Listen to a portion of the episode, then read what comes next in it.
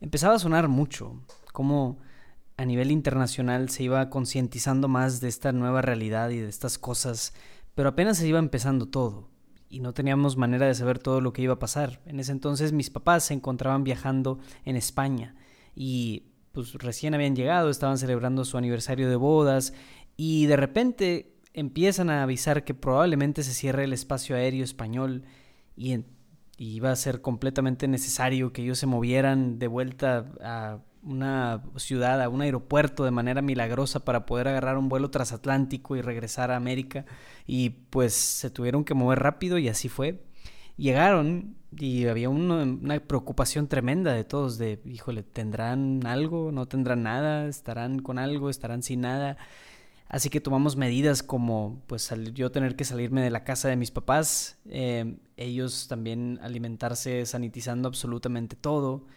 Y yo decidí volver exponiéndome al riesgo y ellos me daban la comida en una bandeja a varios metros de distancia. Y así tuvimos que vivir por un par de semanas hasta que empezamos a saber un poco más acerca de esto, de los diferentes síntomas que debería haber, las medidas y todo. Y pasó el tiempo y simplemente nos dimos cuenta de que pues no habían tenido nada. Y entonces tenemos, tuvimos cierto alivio, alivio de que estábamos bien, de que no había ya nada de qué preocuparse. Y por primera vez en varias semanas pude darle un abrazo a mis papás. Y eso se sintió como un, ah, como algo refrescante, algo hermoso después de, de esta impotencia y esta gran preocupación de, híjole, irán a tener algo, no tendrán nada. Entonces, Creo que esa, capacidad de encuentro después de todo esto fue muy esperanzadora. En esa gran aventura de descubrir lo que hay de profundo en una persona humana, su existencia, lo que y, y esto es súper interesante porque a todos nos, uh, nos ilumina, te das chin, es algo muy grande lo que soy. no soy una pequeña cosa, te das cuenta que, y, últimamente cuando reflexionas, descubres lo que es tu existencia, te das cuenta que tu existencia te habla de otra existencia, porque no puede explicarse por sí misma.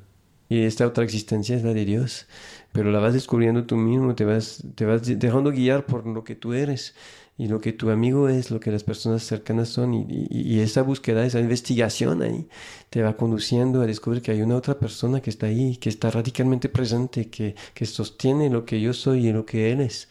Y lo vas descubriendo, ya no es una cuestión de fe, es que tú mismo, tu inteligencia te muestra que, que necesariamente hay alguien ahí y, y vas avanzando.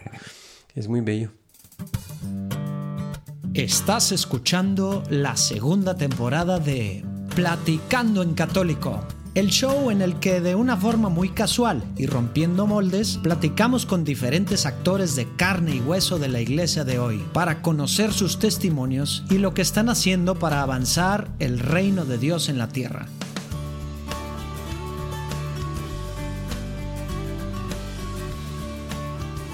Oiga, pues ahora nos lanzamos a Saltillo y estuvimos platicando con el padre Didier, monje francés de la comunidad Verbum Spay. Esta fue la primera grabación con Mike como coanfitrión. Eh, ahí para que le tengan paciencia. Pero bueno, estuvimos platicando con este monje francés sobre sus aventuras. Padrísimo lo que nos platica, cómo fue descubriendo a Dios después de estar pues trabajando pues como chef en varios lugares y viajando por el mundo y aventuras y luego realmente lo que está haciendo Verbum Spay en Saltillo y ahora en otras partes del mundo. Padrísimo. Realmente hace mucha falta hoy en día comunidades así de monjes que con una alegría tremenda están siendo pues apóstoles, transmitiendo el evangelio, pero de una forma alegre, padrísima. Trabajando también con, con, pues, con comunidades muy, muy marginadas. Y aparte, una cosa que a mí me, me, da muchísima alegría, gusto que esté pasando y que ellos estén haciendo todo el tema del uso de la filosofía, metafísica. Hace mucha falta hoy en día esto y ellos le están dando con pues de una forma formal con cursos, pero también tiene una vez al mes su bar café filosófico. Pues al final es cuestionarnos y, hacernos preguntas y es, es, algo que debemos de hacer como católicos, ¿no? Nos ayuda a descubrir más la verdad, pero a vivir sobre todo más la verdad. No nomás estando así por puras redes sociales y WhatsApp y Facebook y bla, bla, bla, sin, sin hacernos ninguna pregunta de nada. Padrísima la plática. Esperemos que disfruten tanto como lo hicimos yo aquella vez. Dios los bendiga.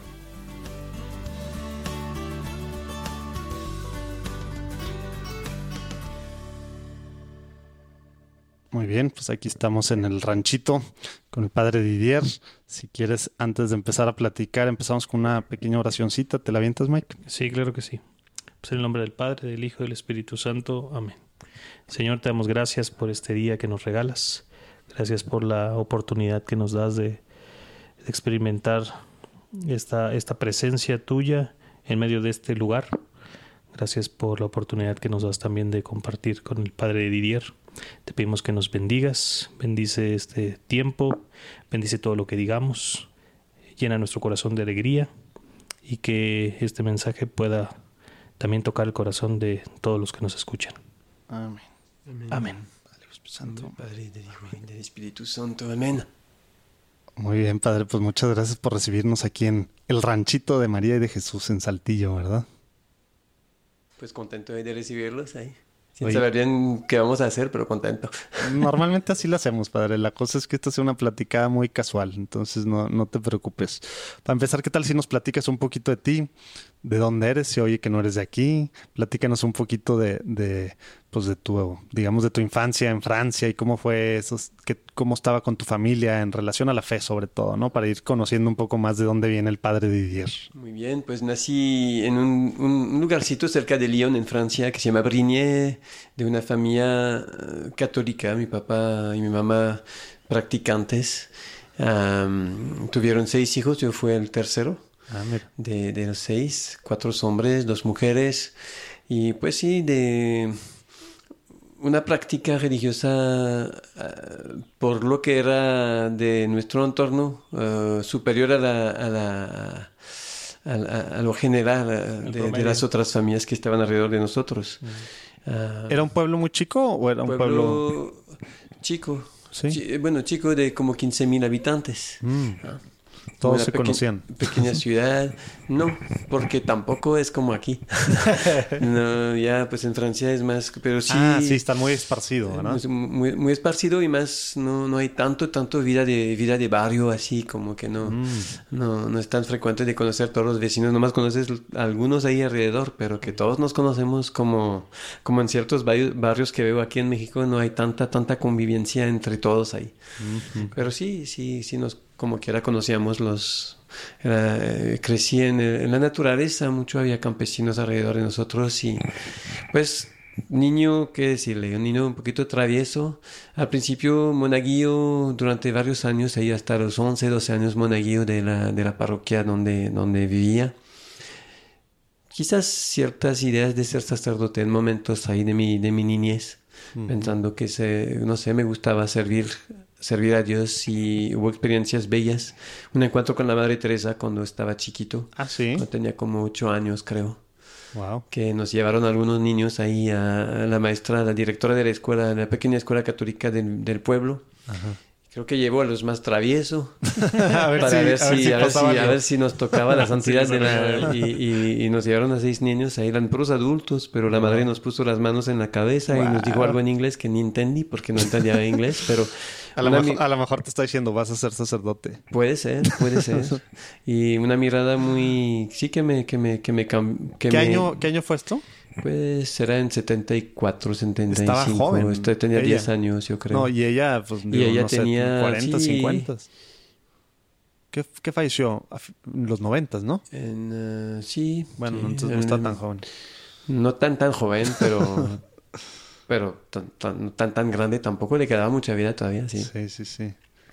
Y, y no, pues una- una- un encuentro fuerte. Después ah, tuvo mis, mis años, yo eh, estudié para ser chef Mm. en una escuela de, de Francia en Grenoble que se llama Lediguier, una buena escuela para chef de tres años. Terminé eso. Eh, En este momento estaba como un poquito en, en cuestionamiento, quizás un poquito de rebeldía también con, con, con la práctica religiosa. Eh, en un momento donde todos los jóvenes estaban dejando de ir a la iglesia casi en Francia, era la gran diáspora y eh, las iglesias eran más que todo católicas, pues eran muchos gentes de una edad mayor y los jóvenes no, no nos estábamos yendo y yo pues yo seguí un poquito el movimiento, no de manera profunda, pero hubo un desinterés, un poquito una inquietud de estar con mi tiempo y de, tener la impresión que o sea, pero era más desinterés, no era el tema de otras ideologías o filosofías. No, ideologías quizás sin saber, ah. porque estábamos en esa, movidos todos en, en, en, Europa en ese momento por esas grandes ideologías ateas que, que nos hacían había como una atmósfera general que si crees en Dios eres un poquito tonto. Como que te falta, te falta pensar más, te falta hacer más en el, en el espíritu de tu tiempo. Eh, no, no, está, pues evolucionar un poquito. Ya es, era bueno esas cosas míticas y de confiar en otros seres invisibles. Ahí ya sabemos hoy con la ciencia que, que venimos de, de, la materia y todas esas teorías ahí que, que estaban muy en boga y otras más, más, más, más finas, la de Nietzsche, la de todas esas ideas corrían en, nuestro, en nuestras mentes sin saberlo bien. Pero sí era, era ya una lucha espiritual afirmarse cristiano. Yo me acuerdo en la escuela de chef una vez sí como que era me levanté, como me preguntaban ¿quién, quién cree en Dios aquí. Yo me levanté y éramos tres de todo el salón de 40. Y la gente te mira, pero como, como que no, había como un desprecio, porque entonces tenías que ya luchar. Y yo crecí en esta atmósfera en, eh, de, de, de, de, pues sí, de, desconfianza en la, en la religión, en la, en la, fe católica en especial. Y después se fue, o sea, se graduó de chef. Entonces me gradué de chef. Uh, en ese momento tenía una, una novia, el, el, último año de mi escuela de chef, que era también era en la escuela de chef. Este, duramos dos años y saliendo de aquí hice mi servicio militar. Y en ese momento, pues, eh, yo tenía casi 20 años y la, la novia, pues se quería, él tenía mucha la inquietud de ella de casarse, como que se sentía lista. Y yo no, yo sentía que había una cosas que no había resuelto dentro de mi, de mi, de mi alma, de mi corazón. no era muy practicante en ese momento, iba de vez en cuando con mis papás, pero, pero tenía inquietudes de, de, de este nivel religioso que me, que me cuestionaban. Y de al final de, de, mi, de mi servicio militar, pues le pide un tiempo a la novia y dice, ¿sabes qué? Yo no sé lo que quiero, necesito tiempo. Siento que ella no era de una familia creyente, mm. eh, pero yo le dije, yo necesito hacer un punto porque yo creo en Dios y no sé si, si Dios no me está pidiendo algo, no, no, no, no estoy seguro de lo que quiero todavía. Y me fui a trabajar en Inglaterra Mm. Eh, trabajé en Londres por un tiempo y de ahí me fui a Estados ¿En Restaurantes? En un restaurante, sí. Mm. En el uh, Deacon Inns. En un restaurante, sí, estaba en, el, en, el, en, el, en, la área de los pescados y de las, de las carnes ahí arriba. y um, aprendí el inglés un poquito más porque a la escuela lo aprendí un poquito pero no lo sabía hablar y ahí pues estaba tenía que hablar inglés todo estaba en inglés y de ahí me fui a trabajar en una isla en Estados Unidos eh, también en un restaurante francés en Nantucket, ahí cerca de Boston. Ah, pues sí, de riquitos ahí, de gente que viene con sus barcos y que uh, vinieron una familia Kennedy, artistas, mafiosis y toda esa gente que tiene dinero y, a comer con, en, el Chanticleer, que es un restaurante francés. Y de ahí, em, de ahí pues vine a trabajar en California un tiempito, en, uh, del otro lado del, del país. ¿Pero en, en Napa o en Napa, por Napa? ¿Por no, estaba en, uh, estuve trabajando en uh, San Francisco un tiempo. Mm. Estuve en San Francisco como unos meses y de ahí me fui a México, pero ya como que con una inquietud de encontrar lo que yo buscaba. Entonces eh, agarré mi mochila y me fue como de mochilero, como dicen aquí. Y, y, trabajé tres meses en un pueblito que se llama Topolobampo en Sinaloa con pescadores. Ahí aprendí español, aprendí pues entre el español y el chingón, como decían ahí, porque hablan, hablaban muy mal. y al mismo tiempo pues estaba en esa búsqueda y viajé así, pues continué después de ese tiempo aquí, crucé todo el país de México, fui a diferentes ciudades, llegué a Guatemala, de Guatemala me fui a, a Colombia, de Colombia a Ecuador, de Ecuador a Perú, de Perú a Bolivia. Oye, Todo- pero esto, esto lo hacías solo? O sea, no- Solito, tú no, sí. no llevabas un amigo, no te ibas con No, gente, me o sea, encontraba con... De repente me hacía un amigo en el camino, duraba un tiempo, hasta donde, hasta donde podíamos ir, ir juntos. ¿De quién te acordaste o qué? ¿Qué hace esas cosas? Saludos a luego Y sí, estaba mu- mucho tiempo como que haciendo experiencias, trabajando con la gente y buscando, finalmente buscando a Dios, yo creo, sin, sin estar bien seguro cómo lo iba a encontrar. Pero tenía una búsqueda y me interesaba ver cómo creían la gente, cómo vivían. Pero Este, sí estabas consciente que estabas en esa búsqueda, o sea, de, de Dios, Sí, o era una búsqueda. e- Era una búsqueda de lo que era mi vocación, pero sin saber bien si era Dios o no todavía. pero sentía que había algo profundo, hice la experiencia de la miseria muy profunda de las personas, viví con niños así, eh, huérfanos, abandonados, sufriendo cosas de niñas que tenían que, que ser abusados por hombres grandes y todo tipo de cosas que me tocó. Empezó a descubrir una realidad oscura que, que me impresionó de la, de la miseria muy, muy, muy profunda que había en la tierra y que, que yo había sido uno de los que yo había nacido en un lugar muy privilegiado finalmente, que había tenido toda una educación, una protección, una- y que yo veía que muchos, muchos de mis hermanos en la humanidad pues no eran así. Y me cuestionó, me interrogó con mí mismo, con Dios, con mi vocación, qué voy a hacer de mi vida, pues que, que, que si puedo hacer un cambio yo y qué tipo de cambio. Entonces empezó toda una reflexión ahí. Y al final pues este, terminé en Perú. Una pequeña, pequeña aventura donde hubo una, un- había una guerra en Perú entre el Sendero Luminoso y el gobierno. Ah, claro. Y me encontré pues en ese momento, un momento muy caliente ahí en... eh, Era una guerrilla, ¿no? Es una un- guerrilla.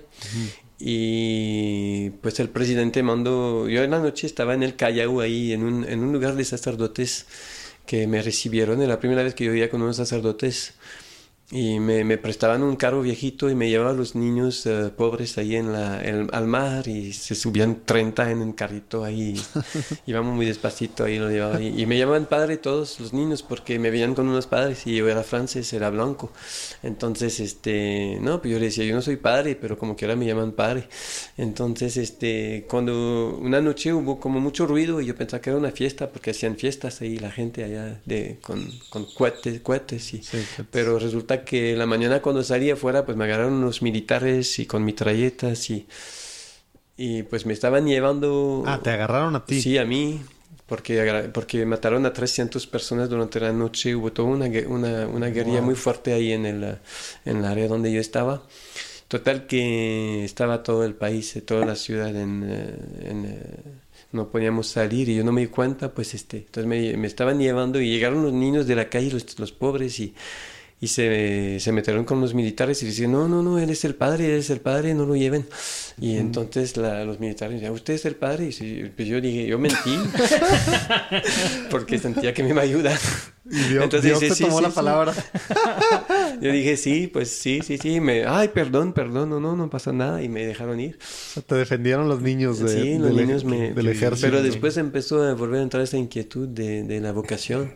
Y regresé a Francia. Por haber dicho y- que eras el padre. Pues sí, es, pues a lo mejor, mira, Dios, a lo mejor me salvó la vida eso y pues a lo mejor Dios me está diciendo algo aquí, como que volvo, volví a pensar en, en, esa, en esa inquietud que tenía de niño Mm. y pues poquito a poquito me llevó a descubrir la, la, oración, a, a regresar al Señor. a- Todo esto ya en Francia.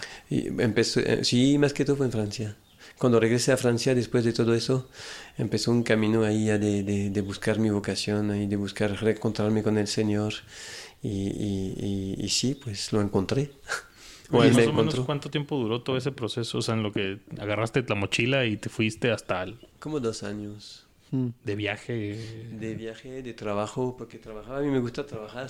Entonces siempre agarraba trabajos de diferentes tipos. Aparte, pues había que comer de algo, ¿verdad? Además, sí. sí, sí. A pesar de que Dios me bendijo mucho en Estados Unidos porque ganaba muy bien mi vida y no gastaba nada casi porque siempre me daban todo. Entonces me daban la comida, me daban la... Entonces todo el dinero que me daban, pues como era Ah, dólares, eh, el, el dólar fuerte ahí. Te, duró en Latinoamérica el dólar. Sí, sí, yo tenía para vivir sin trabajar, pero me gustaba trabajar. ¿Eres sacerdote o conoces algún sacerdote? Este 22 de agosto, el John Paul II Healing Center de Florida te invita a pasar una mañana en la Ciudad de México en las que su fundador, Bob Schutz, impartirá algunas pláticas, reflexiones y un momento de oración para poder recargar pilas para ejercer tu ministerio de la mano del Espíritu Santo. Más información en jpwehealingcenter.org.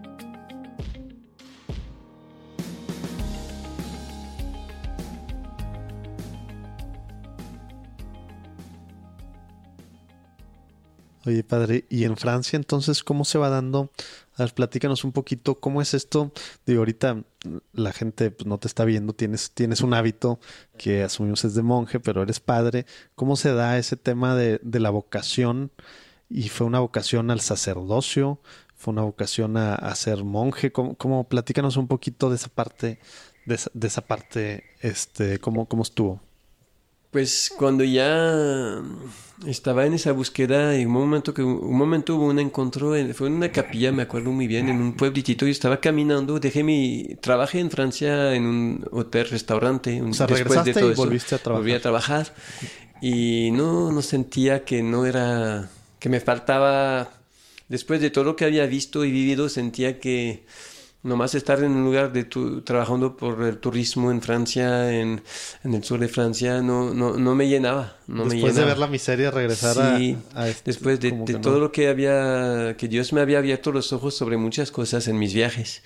Y no, yo sentía que estaba desperdiciando mi vida si continuaba en esa vida muy superficial finalmente que se vivía ahí, muy de, pues de dinero, de placeres fáciles, de toda esa cosa, no me, no me, yo sentía que no pertenecía a esa, a esa sociedad, a esa parte de la sociedad y de esta manera me, había otra, otra, otra búsqueda, entonces dejé mi trabajo y me fui de, otra vez con mi mochila caminando en Francia, pero esta vez eh, era para encontrarme con el Señor.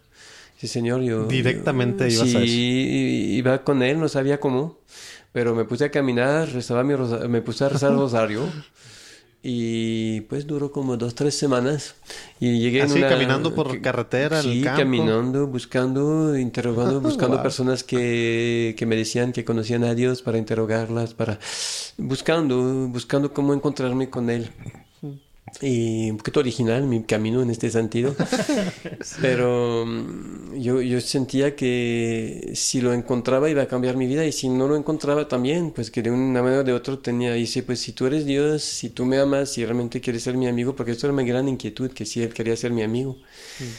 Y porque me dice, si Él realmente, todo lo que me dijeron, que, se, que vino, que se murió en una cruz por mí, todo, si eso es cierto, pues no no es como si no era cierto, como que es, un, yo sentía que era un parteagua para mi vida, eso que la respuesta era un parteagua, entonces yo siempre tenía una confianza en la Virgen María. Desde niñitos, mis papás me enseñaron el rosario y no lo rezaba siempre, pero en ese momento me regreso como, mm. como, y cuando estaba en peligros de muerte en mi viaje, que me pasó varias veces, como que me metí a rezar también a la Virgen María, y, y, y, y sí, como que me volteaba hacia Dios. Entonces fue lo que hice, y, y pues sí, Dios me respondió, en un momento dado encontré, encontré en la oración, en, en una capilla en específico, un momento muy fuerte donde Uh, yo descubrí, o Dios me hizo creer más bien, que Él estaba en el tabernáculo y caí de rodillas y tuve un momento de oración muy fuerte ahí. Era como una imagen de María y abajo había un tabernáculo y pues como si María me dice aquí está mi hijo y no sé, como que algo, no fue una aparición, no tuvo, no, yo nunca, nunca de ese tipo de, de, de, era algo más interior, pero yo estaba, yo estaba descubriendo que alguien estaba aquí conmigo en el tabernáculo. Yo estaba solo en esa capilla, que normalmente me dicen que siempre estaba cerrada, pero este día estaba, habían dejado la llave aquí, no pude entrar, en una capilla de piedra chiquitita. Y cuando salí de esta capilla, mi, mi primera reacción es que yo quiero, yo quiero vivir, ya encontré lo que yo buscaba, yo buscaba a Cristo y ya lo encontré. Entonces ya sabía que iba a vivir con Él, no sabía qué significaba, yo no conocía la vida monástica, pero yo, yo, yo, quería estar con él Y la única cosa que me vino en... eh, yo me acordé de la Madre Teresa, me que yo creo que la única persona que me puede guiar en eso es ella. Entonces me empecé a preparar para ir a la India, para ir con la Madre Teresa. Entonces, no, pues me voy a ir a la India, voy a ir con ella. viajar? Sí, ¿cómo supiste? Total que estaba en esto y pues llegué a, la casa, a, a mi casa donde estaba mi, mi- mi querida madre y pues ella se dio cuenta que estaba en una búsqueda y, me, y un día me dice, ¿sabes que hay un padre carismático muy muy bueno, el padre Jacques Marin, que va a estar dando un retiro en... en- en- estaba lejos de, de- de la casa de mis papás, como a 5 o 6 horas de camino. Y yo, pues, yo, a mí no me gustaba que, que mi mamá se metía en mi, que nadie se metía en mi camino espiritual. Y a mí me gusta que no, yo- si voy a elegir algo va a ser porque yo elijo, no Que- porque que ahora que me dijiste no voy. Sí, entonces no, dice, no, no dije nada, pero pensé, no, está bien. Es mi mamá que quiere meterse, no la voy a dejar. entonces este, me fui a sentar en, el, en la sala y, y agarré un periódico. Y no, pues eh, la primera cosa que veo es anuncio de este mismo retiro ahí. Con, ay, sí, seguramente mi mamá lo puso aquí. y ya no, no pensé más. Y no, pues ya. Y voy y prendo el radio y no, mismo anuncio de este retiro. Ya es mucho. Entonces apunté el teléfono y hice una llamadita. Y me dicen, este, no, pues, este, qué pena que nos llamo tan tarde porque ya, ya, ya no hay cupo. Este, no, dice, no, pues no pasa nada, nomás quería saber. Y, yo pensando, pues no, pues no hay cupo, es que no es de Dios.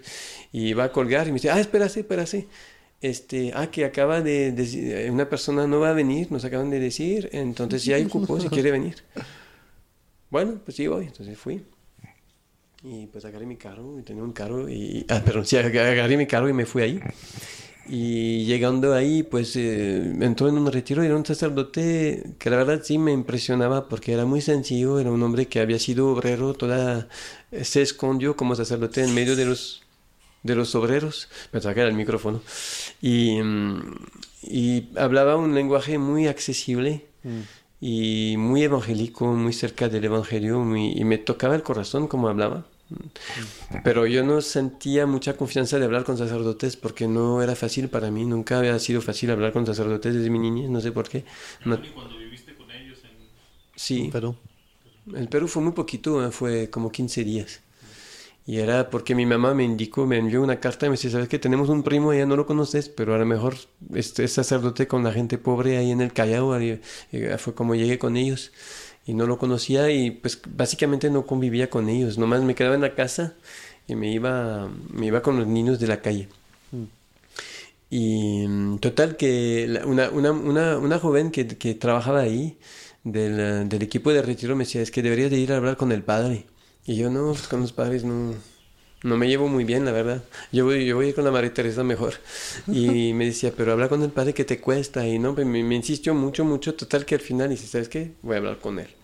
Entonces hice una, una fila de espera que había para, porque mucha gente lo quería ver. Era un mona- monasterio muy antiguo, pero donde ya no había monjes, estaba en una comunidad carismática ahí. Y,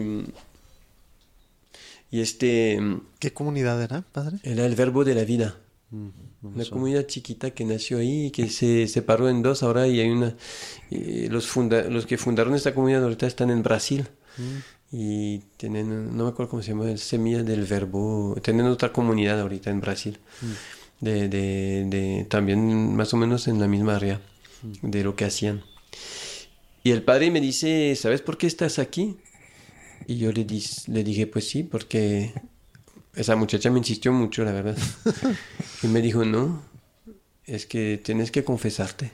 El Señor quiere que te, quiere que te confesa. Era como que, como que tenía, el- don así de, de ver las almas. Y no, yo me asusté porque no me había confesado de muchos años. Entonces, este, pues no había mucho ahí. Entonces, este, decir, ¿cómo me, cómo me puede pedir eso? Este, no, como que anteriormente fue una batalla, pero percibí que era, que era Dios que me lo pedía. Entonces caí de rodillas y me confesé. Y pues me esperaba que me iba a regañar, o no sé, porque pues había material ahí para eso. y, Y no, pues me puso las manos en la cabeza y sentí un amor como extraordinario que penetraba en mí y me sentí totalmente reno- renovado. Sentí O sea, que ya- físicamente sí te sí, sentiste fue como una experiencia muy fuerte de que ya no tenía pecados, que me parecía imposible y que yo no podía tener. De hecho, era una de las cosas que me daba miedo en responder a mi vocación, es, es de, de verme pecador. Y en ese momento me sentí libre, pero libre, hasta que me puse a llorar. Y, y el padre me dice, "Pero, ¿qué vas a hacer ahora? Y dice, no, pues mi idea es de ir con la Madre Teresa de Calcuta, para, porque la conocí de chiquito y siento que sería que me va a ayudar. Y el padre me dice, no, quédate aquí, tienes que descubrir la oración, quédate seis meses y descubrir la oración. Y yo la verdad me asusté, me, me- como no, no sé, no, me daba miedo estar encerrado en un lugar y yo bien libre que era. Y entonces este, no dije nada, me fui, agarré mis cosas, las puse en mi carro y me dice, no, capaz que me encerran en ese lugar. Ya me voy. Me fui de noche y era en invierno. O sea, te escapaste. Me escapé. me escapé las cinco horas para regresar a mi casa. Me fue de noche y dice, no, ni me voy a llegar. Pero hubo un frío como no es costumbre en Francia. Era como 20 grados abajo de cero. Y se empezó a construir hielo en el, en el vitriol, al punto que ya no se veía nada. Y me tuve que parar en el medio de la nada. Y era muy frío y yo no estaba equipado por tanto frío. No, no tenía cobijas ni nada. Entonces, este, pues fue a quitar el, el hielo que había en el vitrío y mm, el motor se apagó. Y yo, ay, chihuahua, ¿qué está pasando? Entonces este, me regreso en el carro y trato de prender el carro y no prendía. Y me meto en el motor a ver si veo algo, pero no soy mecánico, pero trato de ver si, si veía algo que yo conocía. Nada. Entonces, pues, pues sentí que había algo entre Dios y yo ahí. Entonces le dije a Dios, le dije, bueno, pues yo me sentía que aquí me iba a morir de frío, porque estaba lejos de todo, no había casas, estaba en el medio y hacía 20 grados abajo de cero, sin motor, sin nada para cubrirme. Yo me sentía como en una situación crítica, entonces le dije a Dios, le dije, mira, a lo mejor eres tú que me estás diciendo algo. Si yo voy a intentar una, porque la batería ya se estaba, pues de tanto intentar de prender, pues ya no, no había batería. Y le dije, bueno, si, si tú quieres que, si se prende el motor, voy a intentar una última si prende el motor, me regreso al convento. Si no se prende, si, si no prende, pues a ver qué hago. Pues aquí me muero. Aquí me Aquí me muero y me ayudes. y entonces, y prendió el motor, ¿no? Me regresé. Y pasé seis meses ahí, descubrí la oración y ahí descubrí una vida de oración, de, también de aprender mucho del Señor. Había sesiones de teología, de filosofía, de bíblica, de retiros y tutti conto hacíamos servicios también nosotros pastorales, los que estábamos siguiendo. Era como una escuela bíblica más o menos. Y pues aprendí, también descubrí la adoración, me gustaba, me empezó a gustar levantarme muy temprano, ir en la capilla a rezar solo. Y descubrí una vida, de, realmente descubrí ah, una intimidad con el Señor. Y de ahí yo entendí poquito a poquito que Dios me llamaba a una vida religiosa, porque de, las personas que me acompañaban ahí me decían, es que parece que tú quieres algo más radical, más... Entonces, este, pues me, me fue con unos franciscanos ahí a- en, en Nápoli un tiempo a ver cómo, cómo me sentía con ellos. Y no, ¿Y no, por, no. ¿Por qué hasta Nápoli? Porque yo, que- yo tenía mucho a San Porque Francisco gusta viajar. en mi corazón y me gusta viajar. De hecho, me fui a pie con mi mochila, peregrinación. Y pues hay muchas aventuras en el camino, pero este, en Napoli, pues no, me quedé tres semanas ahí y no, no, no hacía el clic. Entonces me regresé a Francia y una amiga de, de mi papá, bueno, una amiga mía, que nos- nuestros papás son amigos, me había entrado en una comunidad de, que se llama San Juan y me dijo, pues vente a ver a San Juan, a lo mejor si no te quedas allá, si no te quedas en Napoli, pues vente en San Juan. Y yo, bueno, pues quién sabe, a ver. Y yo fui y descubrí el fundador de San Juan, el padre Philippe, ahí ¿Dónde era eso? ¿En San Jodar? en San Jodar. Ah, yo fui ahí Y fuiste hace ahí. 20 años. ¿Cuánto? En el 99. Ah, 99, sí. Pues yo me había ido ya desde 5 años. Y ya estaba en Laredo yo. Me acuerdo, estaba súper bonito los alrededores, Sí. ¿no? Sí, muy, muy en la naturaleza, muy un pequeño pueblito. Y ahí pues fue donde me formé. Hice, entré en la vida religiosa, descubrí al apóstol San Juan en especial, descubrí un gran amigo en, en San Juan. Descubrí la filosofía, la teología a través del padre Philippe, que era una enseñanza que, O sea, él directamente, Muy fresca. esta- él directamente estaba ahí. sí, Ah, sí, sí, estuve a su escuela durante 20 años. Porque me, me fascinó su formación. Él era un filósofo, ¿no? Era un bueno, mucho filósofo tema de la metafísica. Sí, sí, mucho la metafísica y la teología también, un gran teólogo también. Sí. Y aprendí, descubrí ahí cómo meter mi inteligencia al servicio de Dios. Él me reconcilió mi inteligencia con Dios porque yo estaba con esas ideas que, que me habían puesto finalmente que, pues que, que había como una oposición entre la fe y la inteligencia. Y con él descubrí que no era cierto, que mm, al contrario, que más abre tu inteligencia a la verdad, más vas a poder acoger a, a Cristo. Y, y entonces fue todo un camino ahí que hizo durante 20 años con el Padre Philip, a través de lo cual pues hice mis votos per- temporales, perpetuos. ¿Y tu llamado era, tu llamado era hacer, o sea, hacer monje? O, sí, o si era bueno, claro por- hacer sacerdote, pero acá No ¿cómo- sabía cómo muy bien, yo quería eso? vivir con el Señor. Yo entendí que Él me llamaba, yo quería estar con Él. Me imagino un poquito como los discípulos cuando siguieron a Cristo no sabían si iban a ser sacerdote o qué, pero querían estar con Él. Encontraron, pues, quien daba un sentido a su vida profundo. Y para mí era eso, era seguir a Cristo. Y poquito a poquito, de hecho, yo le pedí al fundador si podía quedarme de hermano, porque no sentía que era muy bonito de no nomás hermano, de no, que no tenía que ser sacerdote, que podía ser hermano y ser y, y amar a Dios y, hacerlo amar y, y era suficiente. Pero pues él me dijo, déjalo en manos de Dios, si él te llama a ser sacerdote, pues deja que te llame, tú no, tú no, ni, ni lo empujas para ser sacerdote ni, ni, ni te negas. Si él te llama, pues, y me llama, me, pues muy rápidamente me ordenaron, me enviaron a, a Laredo, Texas. Y estuve ahí seis años y después de ahí me fui a Princeville, cerca de, en Illinois, cerca de Chicago.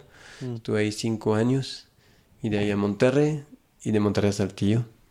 Ah, y aquí mira, estoy todavía en Saltillo, llegué en 2010 creo. 2010, órale. Impresionante.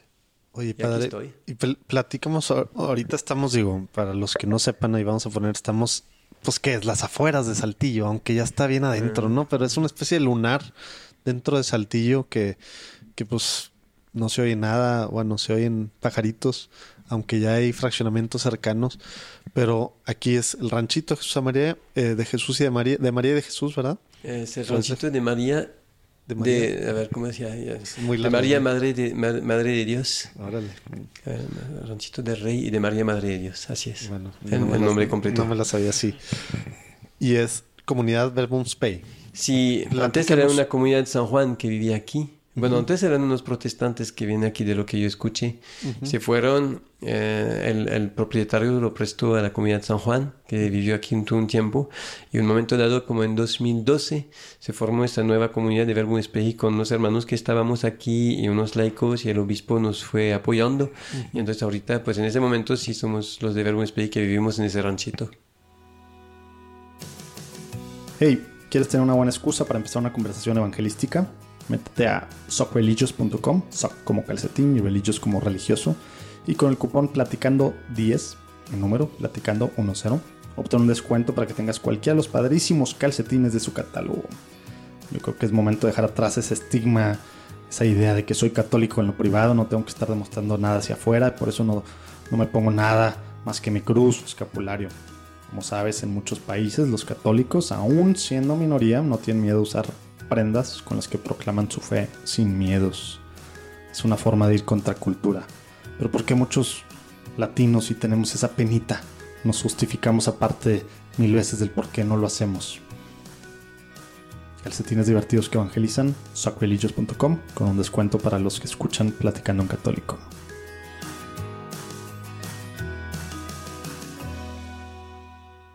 Platícanos un poco de, pues, de ustedes. ¿Qué, qué es lo que, qué es lo que hacen? Digo, esto que platicabas de, de la, de la parte de la inteligencia o del tema de la verdad, de la búsqueda de la verdad, como que viendo ahí en su, en su página viene muchísimo la parte pues, filosófica, teológica. Tiene aquí un bar eh, una vez al mes, filosófico, teológico. Tienen cursos en las mañanas de metafísica, de filosofía, de teología.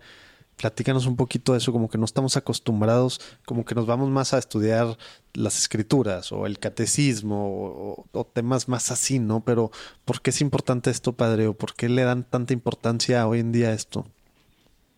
Sí, es una, una pregunta muy profunda para poder responder eh, en- de manera exhaustiva a la, a la pregunta.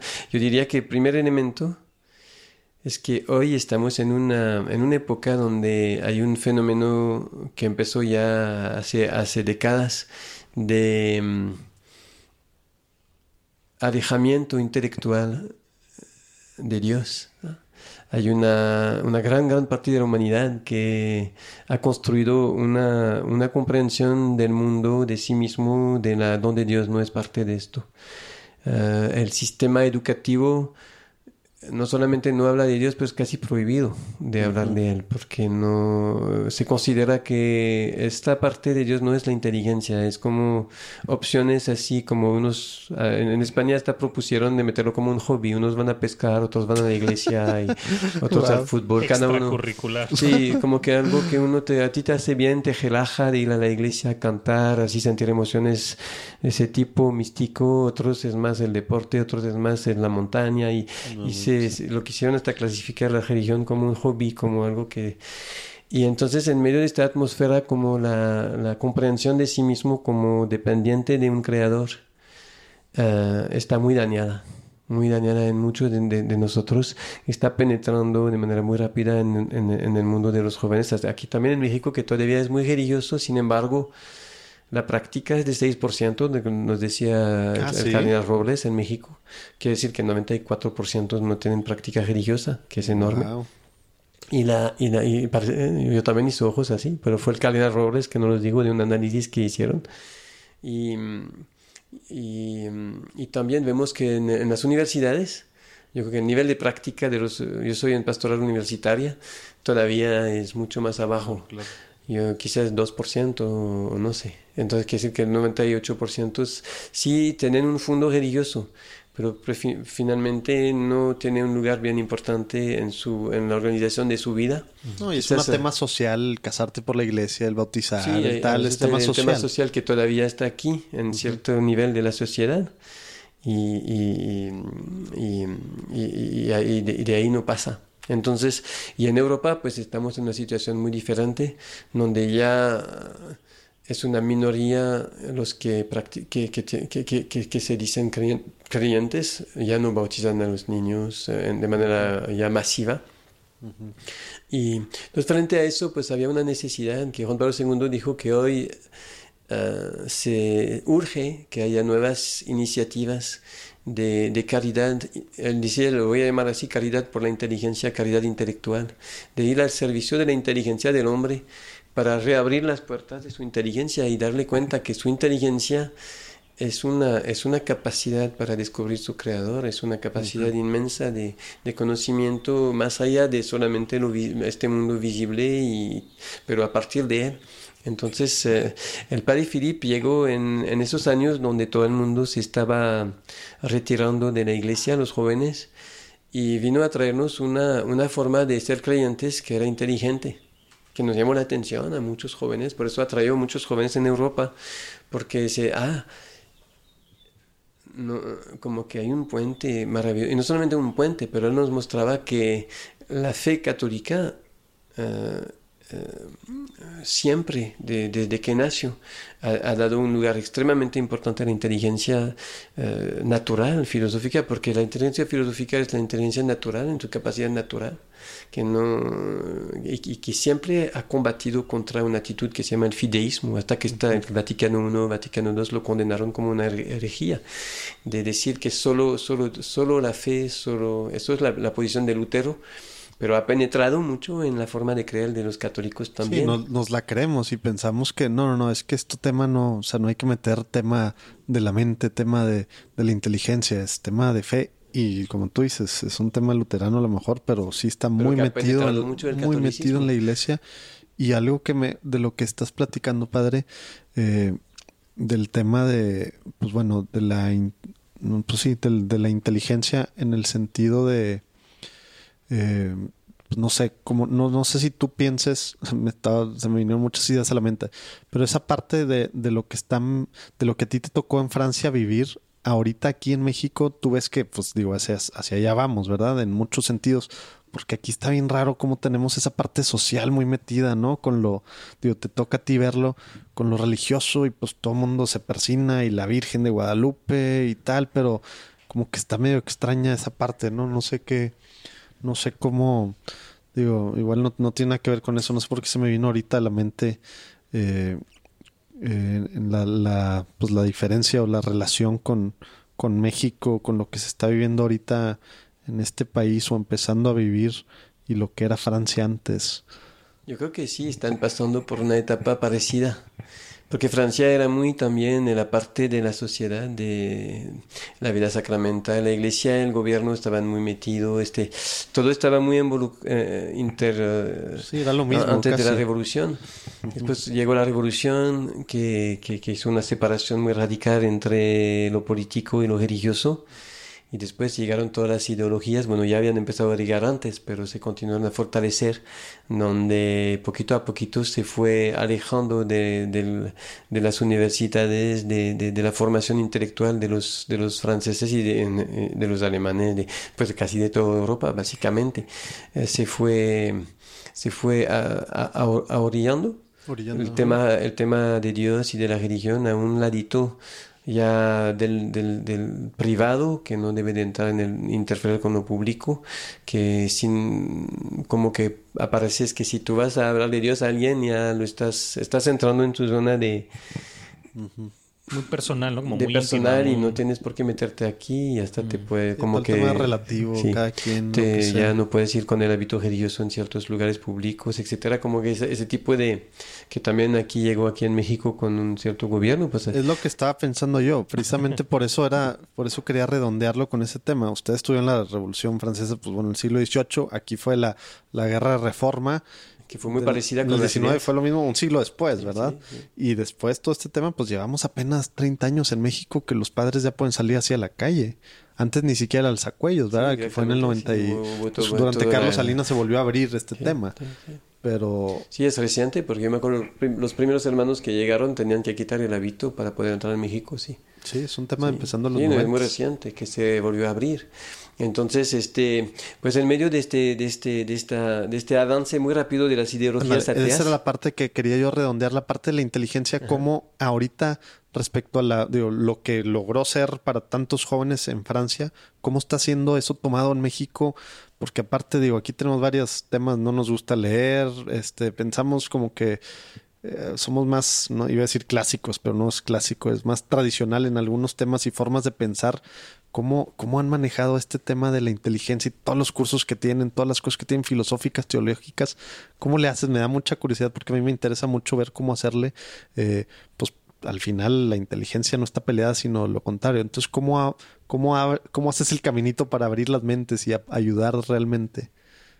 Pues ahí con humildad, ¿no? Porque le digo con Bueno, humildad claro, porque, porque es estamos avanzando, estamos metiendo, nos damos cuenta efectivamente que la, recep- la recepción de esta búsqueda de la verdad, eh, si bien toca muy rápidamente los corazones y las inteligencias de las personas aquí, eh, la forma de, ma- de, de, de- de lanzar las personas en una formación profunda, dándole tiempo, esfuerzo, continuidad, no, no ha sido algo fácil. Estamos tratando de abrir caminos, de buscar... eh, el café filosófico es uno de estos lugares donde tratamos de Yo suscitar... diciéndole bar, es café, no es bar entonces. Café, bar, lo que sea. Lo que De... quieras tomar, pero la Sí, idea es yo, el yo quería unos sí. un tequila.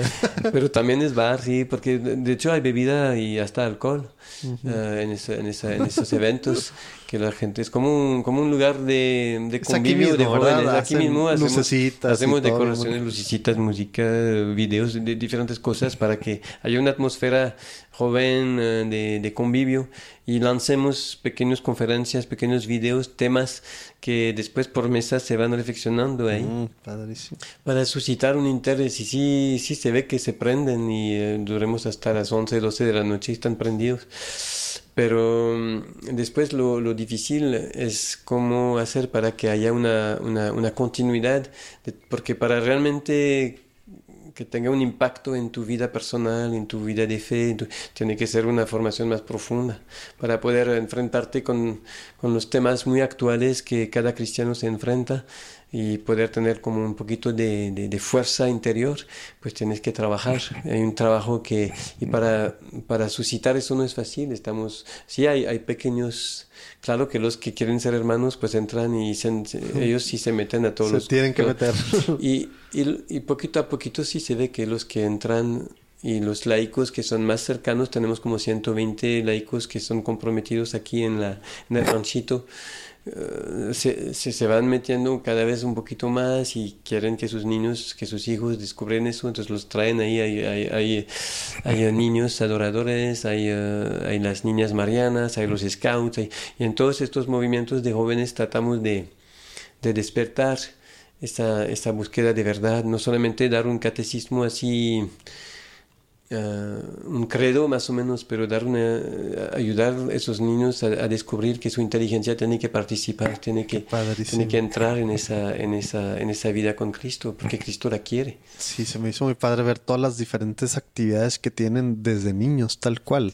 Digo, no sé, no, no, no, estoy yo al menos acostumbrado, a lo mejor muchos de los que nos escuchan sí, pero como que ves ves tu monjes y dices, pues todo lo que hacen, pues están muy metidos en su tema, que, que, que es algo que también comentábamos ahorita en, el, en la carretera que veníamos Mike y yo, como que algo que hacen mucha referencia ahí, eh, que es algo que se transmite estando con ustedes y que a lo mejor tiene algo que ver con todo esto de la, de la búsqueda de la verdad, el tema de la alegría, como que la usan ahí, sale en muchas partes ahí en su, cuando están hablando ustedes en, sus en su página y en las diferentes pláticas y cosas que, hace, que han hecho, y el tema, como, como decía, algo así como una alegría apostólica.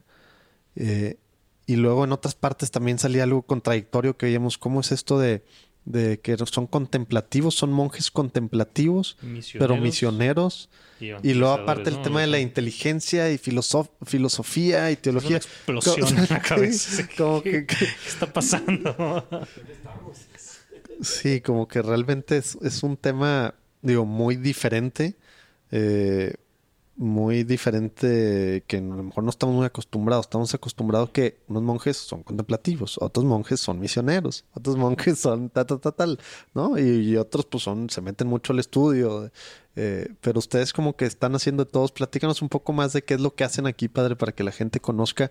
Ahorita tienen esta casa y tienen otra casa en Europa. Sí, tenemos, bueno, tenemos tres, cuatro lugares de presencia ahora en, el, ah. en el mundo. Empezamos aquí, un pequeño grupo, éramos siete al principio, eh, cuatro padres que, que, que, acompañaban y tres jóvenes y poquito a poquito fue creciendo. Ahorita somos, yo diría que 35 más o menos hermanos. Que ya forman parte de la... Que forman parte de Verbo Con algún tipo de voto. Sí, con algún tipo, bueno, incluyendo los, los novicios. Unos novicios, otros ya devotos temporales, otros devotos perpetuos, algunos sacerdotes. De sacerdotes no sabría exactamente, pero yo diría que unos 10, 11 sacerdotes. aprox. Uh, aprox, ¿ah? puede ser un poquito más, un poquito menos. lo que... Ah, y luego... Uh, vino un obispo, uno de los hermanos que entró aquí era de Luxemburgo y fue a hablar a su obispo de lo que estaba haciendo. El obispo le dijo que le interesaba mucho, que quería venir a ver aquí, entonces vino a ver aquí con su vicario. Pasó una semana aquí, se enamoró, se fue llorando y dice, yo quiero que estén en Luxemburgo. Eso quiero en mi país, eso necesito. Lo que están viendo aquí lo quiero allá. Pero así lo mismo. Entonces, pues lleva, eh, a, los dos años más o menos se fueron seis hermanos allá. La mitad casi nos, nos, cortamos en dos. La mitad nos quedamos aquí, la mitad se fueron allá. Y allá están creciendo, pues ya son como unos 14, 15 allá. Wow. También tuvieron diferentes vocaciones de diferentes países, de Francia, de Luxemburgo, de, de España, creo que de Polonia. Y aquí llegaron también de diferentes países, hay unos mexicanos, pero también hay unos que llegaron de... Hay uno que es de mm, Ecuador, hay, eh, hay, un, hay, hay uno que es de Nueva Zelanda, Uh, Entonces, quien nos esté Pues escuchando, que le la- llame la, atención cosas así tan... Eh, Está trayendo personas así de manera que escuchan hablar de esto, o que tienen contacto con un hermano, con una página o algo y, y se interesan y vienen aquí. Entonces aquí, aquí una de las primeras cosas que hacemos es que nos formamos a los jóvenes. Al ladito también hay unas hermanas que se llaman hermanas de Estela Matutina, que tienen su convento contemplativo. Ellas son contemplativas, pero tampoco contemplativas como No de tipo no, No son de de claustro. claustro. Tienen también, reciben personas, de repente salen al encuentro de ciertas situaciones. Ah, no son apostólicas como tal, como que no tienen apostolados así marcados, pero tienen misioneras que las forman y que viven en, eh, en un barrio pobre aquí, por ejemplo, y en África también tienen casas. Ellas, ellas son mucho más numerosas que nosotros, son como 200 y pico, 240, 250, no sé cuántos son, están en muchos países ya, están en Asia, están en... ah, ¿Y dónde nacieron? ¿A poco nacieron aquí? Nacieron en España. Nacieron en España y ya se, se reproducieron mucho. este, para decirlo así, son eh, de, la, de la estrella de la, María Estrella de la Mañana.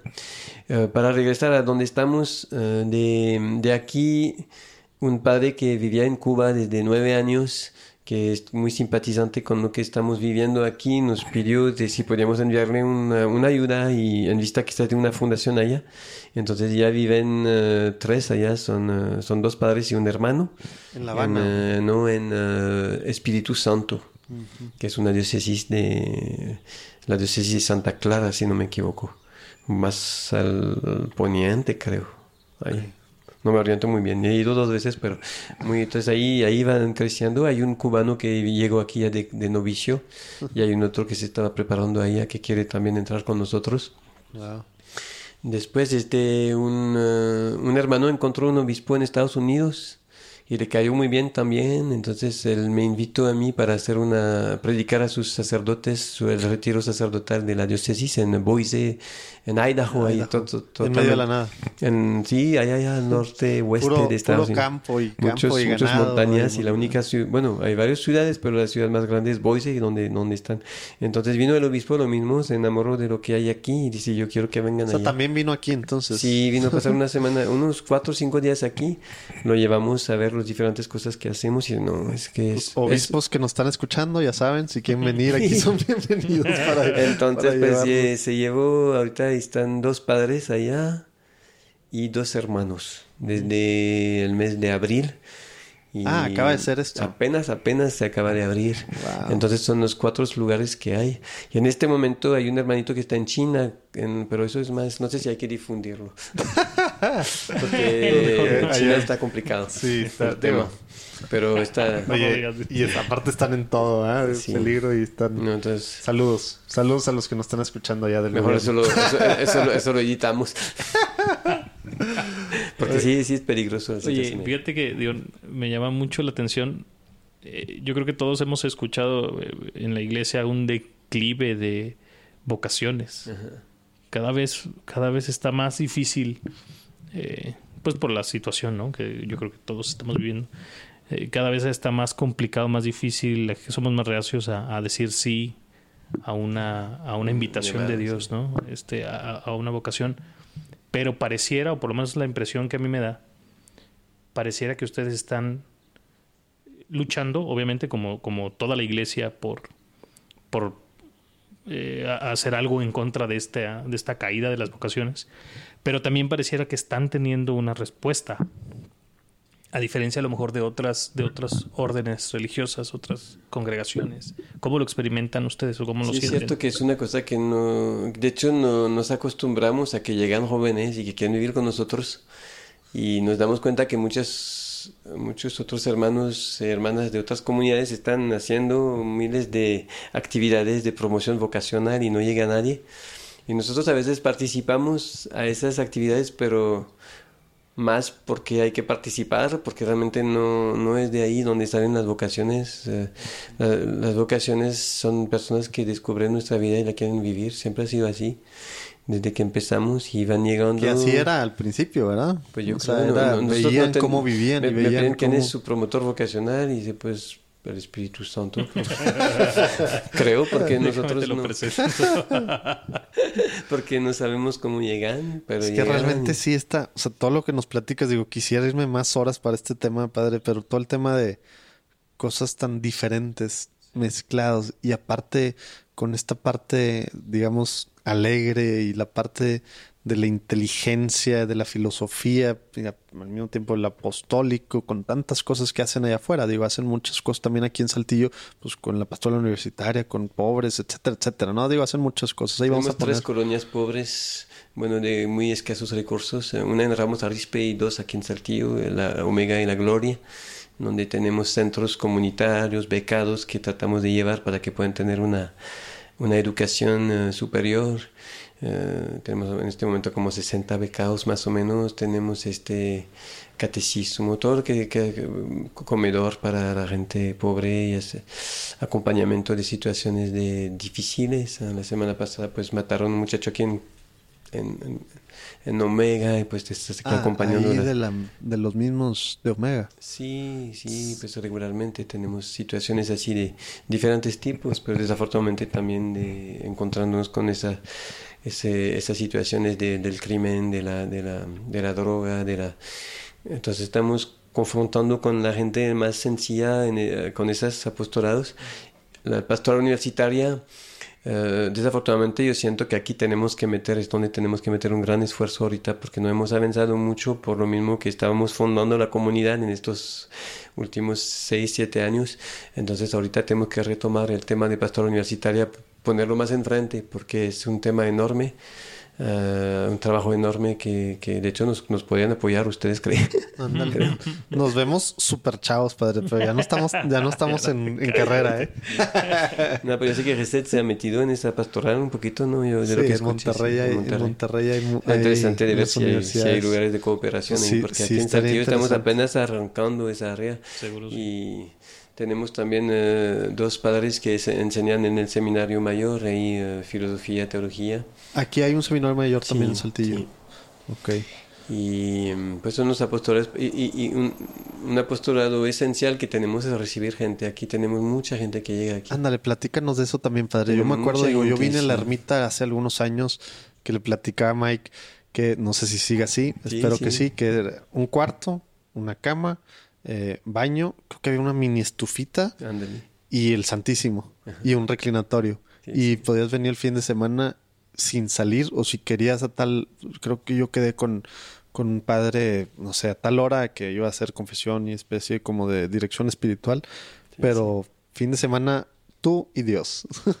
Sí, sí, tenemos todavía esa opción de, de, la, de, de retiro personales, así donde uno está solo con Dios en la ermita.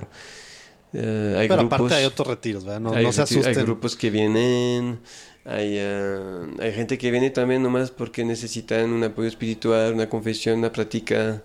Ah, hay misas, claro, dos veces al día aquí. Oye, platícanos lo de las mañanas, lo de los, las pláticas o cursos de las mañanas, metafísica, filosofía, ¿son abiertos? ¿Cómo son funciona abiertos, ese tema? Sí, son todos los dejamos abierto, implica un compromiso de las personas porque son, pues, es que Porque hay filosofía, Hay filosof- hay- natural. sí, en filosofía damos aquí lo que es la, la, filosofía, la metafísica, la ética, la filosofía de ser vivo, donde tratamos de comprender un poquito qué es esa vida que hay en nosotros, de dónde viene el alma, todas esas cuestiones ahí de, de la inteligencia, de la voluntad, de las pasiones, de todo. Descubrirse a sí mismo así a través de una, un aprofundizamiento ahí de, de, de nuestra, de todo lo que pasa en nosotros para conocerse a sí mismo, como, como decía Sócrates. Después hay, ah, a ver, en filosofía, ¿qué más tenemos? Tenemos, sí, creo que más o menos son las partes que se enseñan, ah, la, ética, sí, la ética también lo dije. Después en teología hay eh, unos cursos más bíblicos donde se presenta ciertos temas a través de escritos de, de la Biblia. Ah, hay teología natural también, eh, una- un grupo de teología natural una vez a la semana, que es ver cómo la inteligencia puede, par- partiendo de su experiencia, llegar a descubrir a Dios. Padrísimo. Ah, ¿Qué más clases hay? Hay teología mística, que es una mirada más mística sobre el Evangelio en las noches. Ahí los miércoles, eh, los martes y miércoles ahí es más mm, bíblico y, y místico. La teología o teología espiritual se dice también a veces. Y más o menos es lo que damos aquí en el ranchito. De vez en cuando hay sesiones sobre un tema particular o presentando una encíclica o diferentes temas así. Hola amigos, soy Alonso y les presento este disco acústico de sanación que he grabado, gracias a Dios, y a muchos hermanos en Cristo, disponible en cualquier plataforma digital como Spotify o iTunes. Lo puedes encontrar como Alonso Day o Recuerda quién eres. Muchas bendiciones y espero que estas canciones les ayuden tanto como a mí.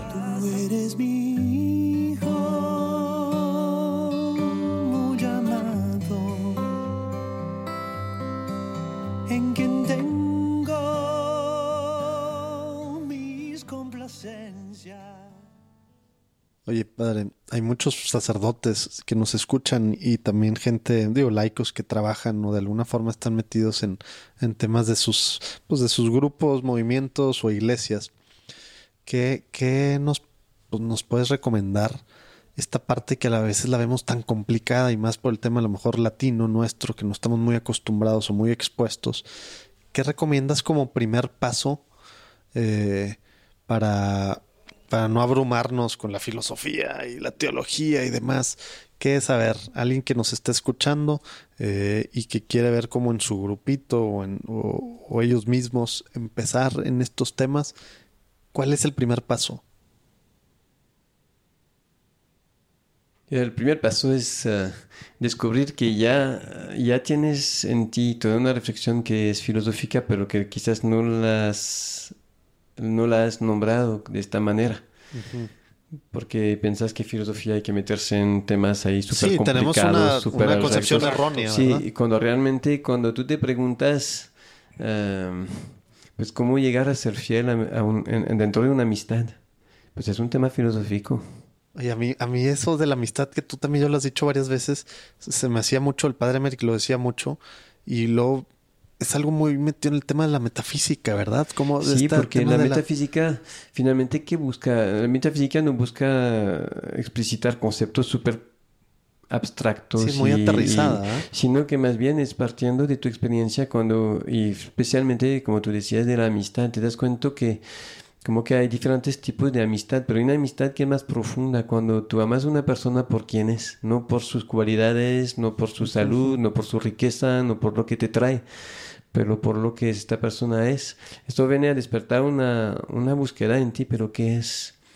¿Qué es esa, es lo que hay de más profundo en la existencia de una persona que que finalmente es lo que hay de más importante en mi vida, porque lo que me, lo que me sostiene, lo que me atrae en esa persona, yo veo que es algo más profundo que, que lo exterior. Y la, metafísica es, esa, es ir en, esa gran aventura de descubrir lo que hay de profundo en una persona humana, su existencia, lo que, y, y esto es súper interesante. Porque a todos nos, uh, nos ilumina, te das chin, es algo muy grande lo que soy. no soy una pequeña cosa, te das cuenta que. Y, y, últimamente, cuando reflexionas, descubres lo que es tu existencia, te das cuenta que tu existencia te habla de otra existencia. Porque no puede explicarse por sí misma. Sí, no puede estar solo. Y esta otra existencia es la de Dios.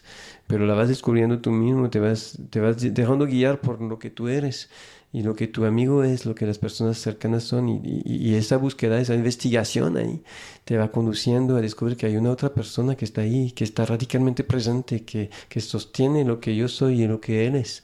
Y lo vas descubriendo, ya no es una cuestión de fe, es que tú mismo, tu inteligencia te muestra que, que necesariamente hay alguien ahí y, y, vas avanzando. Es muy bello.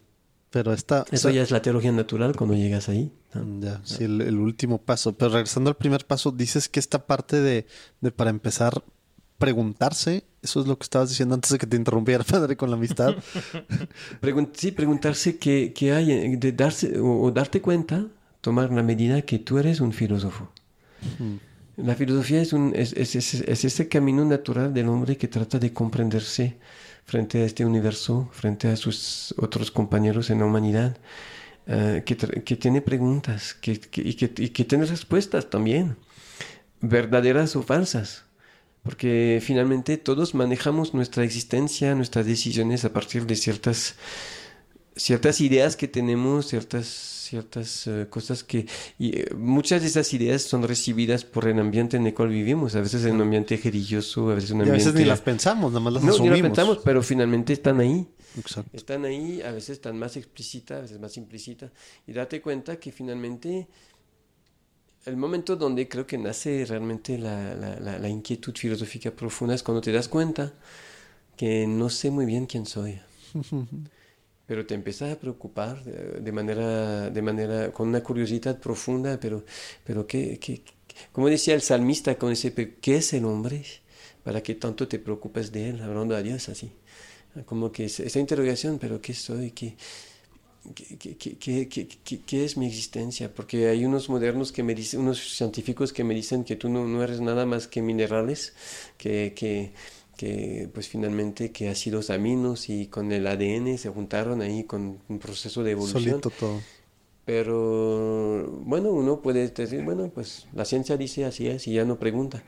Pero si uno quiere ser honesto con sí mismo, se da cuenta que percibe muchos elementos en tu experiencia que, no, que esta respuesta no No te te satisface. cuestiona. Que, y si quieres ser honesto con ti mismo, eh, y la filosofía implica esa honestidad, que, que vas a levantar las piedras. A ver, no sé si han visto la película de Matrix, la primera, Ah, sí. que le, los- le, le ofrece dos pil que era la azul y la, la la azul y la, roja. y la roja. Y una es, quédate dormido, no preguntes. La ignorancia. Y déjate llevar por el sistema, por la Matrix ahí.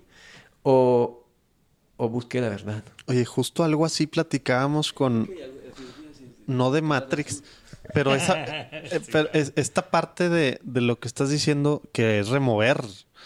Eh, platicamos con, con, con Monseñor Fisichella y nos decía precisamente que es que necesitamos, o sea, antes- o sea, evangelizar se empieza con eso, o sea, es haciendo las preguntas, pensando, o sea, haciendo, volviendo a, a ver, pues para empezar, quién somos y a dónde vamos, etcétera, etcétera. Pero, no sé, al menos yo, no sé qué pensarán los que nos escuchan, tú, Mike, pero como que creo que preferimos en general estar dormidos, ¿no? Sí, Y no hacernos preguntas Hay porque una hace- letargía de la humanidad hoy. Hay una Y- y letargía de en la cual estamos todos y, y- y hay un aparato extremadamente poderoso mediático que nos duerme, que nos hace creer que está muy bien así. Y cómo, por ejemplo, decías tú, pues, o sea, cada uno haciéndose las preguntas, pero uno, por ejemplo, los que nos escuchan que son sacerdotes o que tienen grupos a o uno como jefe de familia, con hijos, con, con esposa, etcétera, ¿cómo, cómo puede uno, eh, de una forma a lo mejor no muy abrupta, lo que sea, pero empezar a guiar en este en este proceso para abrirnos los ojos, un, para empezar uno obviamente, pero pues ayudar a, a que otras personas se den cuenta de que pues tenemos que cada quien hacerse las preguntas. ¿Cómo, cómo? Porque suena bien difícil, ¿no? Sí, Porque luego caminos. está el tema de la libertad y luego imponer o no, pues, pero pues al mismo tiempo pues es algo que tenemos que hacer, preguntarnos las cosas, ¿no? Tú hablabas de sacerdotes, pero yo creo que también padres de familias, eh, solamente laicos que tienen amigos que acompañan, que cuando viene una persona a hablarte de un tema un poquito personal, casi siempre hay muchas, atrás de, del problema que te presenta hay toda una concepción de la persona, de la vida. Eh, una muchacha que se acerca de ti porque te dice, ¿sabes qué? Tuve una relación con mi novio, me embaracé y ya, ya quiero tomar la píldora del día siguiente. Pues le puedes decir, pues es prohibido, es pecado. Pero es una respuesta. Pero puedes estar reflexionando con esa persona a ver. ¿Y qué, qué, qué, qué pasó? ¿Qué quieres de tu vida? ¿Qué, qué, qué está, qué- vamos a decir que tienes un, que estás concibiendo en, dentro de ti una vida. Has reflexionado sobre lo que es y, y como que empezar a, a cuestionar. ¿Qué, qué, qué, qué, es esa vida que hay en ti? ¿Qué es para que con a ti? ¿Qué es? ¿Qué sí, qué sí? ¿De dónde viene?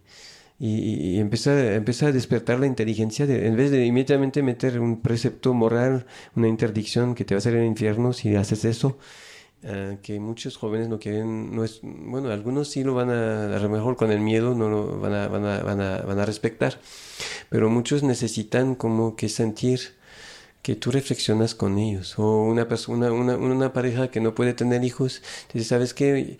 Ya nosotros vamos a hacer eh, la inseminación artificial porque funciona bien, nos han dicho. Y En vez de decir, está en contra de lo que dice la iglesia. sí, reflexionar a ver qué va a pasar, qué van a hacer, qué va, qué, eh, ir en los detalles, a profundizar de qué se trata de hacer eso, de qué se trata de separar la concepción de un niño de un acto que ya no va a ser entre tú y tu esposa, van a meter técnica, ciencia, dinero, eh, después van a salir embriones de más que se van a congelar, qué va a pasar con ellos, porque van a ser sus hijos, han pensado en todo esto, como que empezar a interrogar y al final cuando muchas veces ellos mismos, ¿sabes qué? Mejor adoptamos un niño, ¿no? o o, eh, una pareja que acompañé hace poquito, bueno, hace 3, 4 años ya tienen una niña que adoptaron y decidieron de renunciar a ese proceso cuando empezaron a ver toda la, porque al principio dice, no, la iglesia dice que no, pero si podemos, y por qué no, si, si Dios nos quiere, ¿por qué no quiere que tengamos hijos? Y vienen con argumentos de ese tipo. Pero cuando empiezan a tener una reflexión un poquito más filosófica atrás, que los hace despertar y reflexionar ellos mismos, toman las buenas decisiones. Por eso regresamos al punto que decías, la relación con la otra persona, este tema de la amistad es realmente, y eso es para empezar la base, si, si no piensas base. que la otra persona eh, vale por sí misma, por, pues no, ni te interesas hacer todas estas preguntas, porque obviamente cuesta tiempo y pensarle, desgaste, etcétera, etcétera. Pero es interesarte por la otra persona. Lo que dijiste algo muy importante y que tienes que... el primer paso es creer que estoy frente de alguien que, que realmente es una persona un espiritual inteligente. A pesar de que quizás su vida la está manejando de una manera muy, aparentemente muy fuera de todo lo espiritual, es, un, eh, es una persona que tiene una capacidad muy profunda que a lo mejor no la conoce. Entonces, conducir a esa persona a experiencias de, de lo que ella es. Y pero, como tú decías, yo creo que el gran medio es la amistad. Si no logro construir una cierta confianza y amistad con esa persona, todo le va a pasar por encima. Y tocando un tema, digo, regresando un poco a lo que dices, eh, sacerdotes y padres de familia y etcétera, a lo mejor haciendo un poco de, de relación, nosotros como papás, pues a veces estamos tan metidos, ¿no? En el día a día, en el trabajo, en nuestra vida, y así nos lleva, como dormidos, como con un letargo, ¿no? Y qué tan importante es, y ahorita me pone a reflexionar, ver así a, a nuestros hijos, Es o sea, súper importante. ver así a nuestra esposa y que ellos nos vean así. Porque si no, entonces no hay esa, esto que estás platicando, esto que estás comentando, ¿no? esta interacción, esta posibilidad de hacer reflexionar a la gente, de cuestionarlos y de ver más allá. Escuchar, ¿no? Escuchar. Yo creo que la- la- por padres de familias, pero también nosotros religiosos y los sacerdotes diocesanos a su manera, yo creo que es capitán tener tiempos cualitativos donde podemos interaccionar Ándale. sobre cosas sencillas pero también profundas. Y, y El espacio y el tiempo para que se dé estos... es, que- no hay secretos, si no hay espacio y tiempo para el diálogo, lo que nos va a llevar finalmente es el pragmático, lo inmediato, la necesidad de la vida y poquito a poquito nos, aceptamos esa letargía y participamos a ella. Así que desde los niños, pues en vez, pues los metemos frente a la televisión y el iPad, que es más fácil, y ya no hay espacios de diálogo, que es, que es terrible, ¿no? Por eso los últimos que cuatro o cinco papas, mucho el tema de, de la comunidad, ¿no? Y la comunidad en el sentido de los hechos de los apóstoles, ¿no? Para que precisamente se den estos espacios y tiempos que pocas personas puedan pues platicar de la vida, ¿no? Aparte de acompañarse, etcétera, etcétera. El Papa Francisco en Amor Leticia, la, la- la- la- la- la carta apostólica sobre el, ma- el matrimonio que escribió hace poco, que fue muy criticada, pero muchas veces Muy. poco leída, como muchas cosas. Este, habla mucho del diálogo aquí. Eh, hay toda una parte sobre el diálogo que es, si no la han leído, los que escuchan, ahí, Ahí- pues, ahí vayan por ahí. Y la parte sobre el diálogo y la parte sobre lo que es escuchar. Y yo creo que para transmitir una verdad,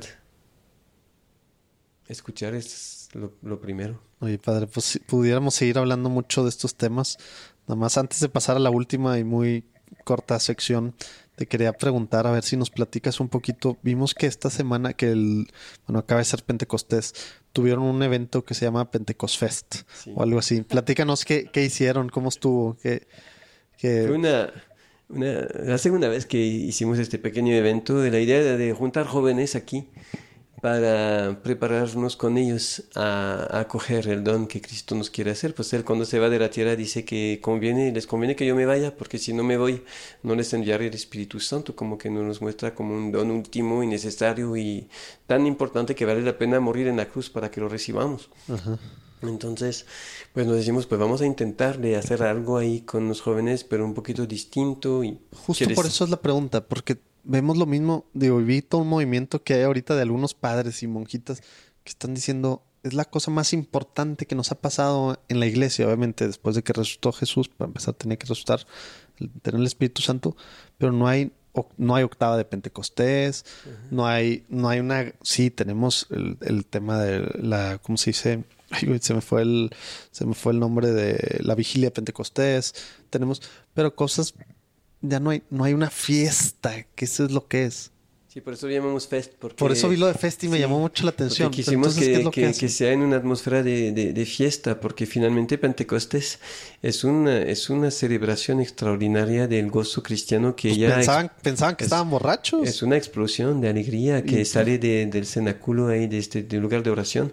Entonces quisimos reproducir esa, esa, esa, esa experiencia o suscitarla, reproducir no se puede, pero eh, disponer los jóvenes y nosotros juntos con ellos, las hermanas nos ayudaron mucho en una mezcla de oración, de búsqueda, de, de aprofundizar. Entonces, y, fuimos ahí, empezamos con estaciones, hicimos siete estaciones, en cada estación era de enfocarnos sobre uno de los siete dones del Espíritu Santo, con una dinámica particular, una cierta presentación de, la, lo que es este don, de cómo, cómo desciende en la vida y, y provoca las beatitudes, en las bienaventuranzas, perdón, en nosotros. Ah, hubo diferentes cosas, testimonios de misioneros. Una muchacha de 17 años que en este momento se está muriendo de un cáncer que se llama que le cortaron una pierna, la pierna izquierda y ahí ahorita la voy a ir a ver después de esto.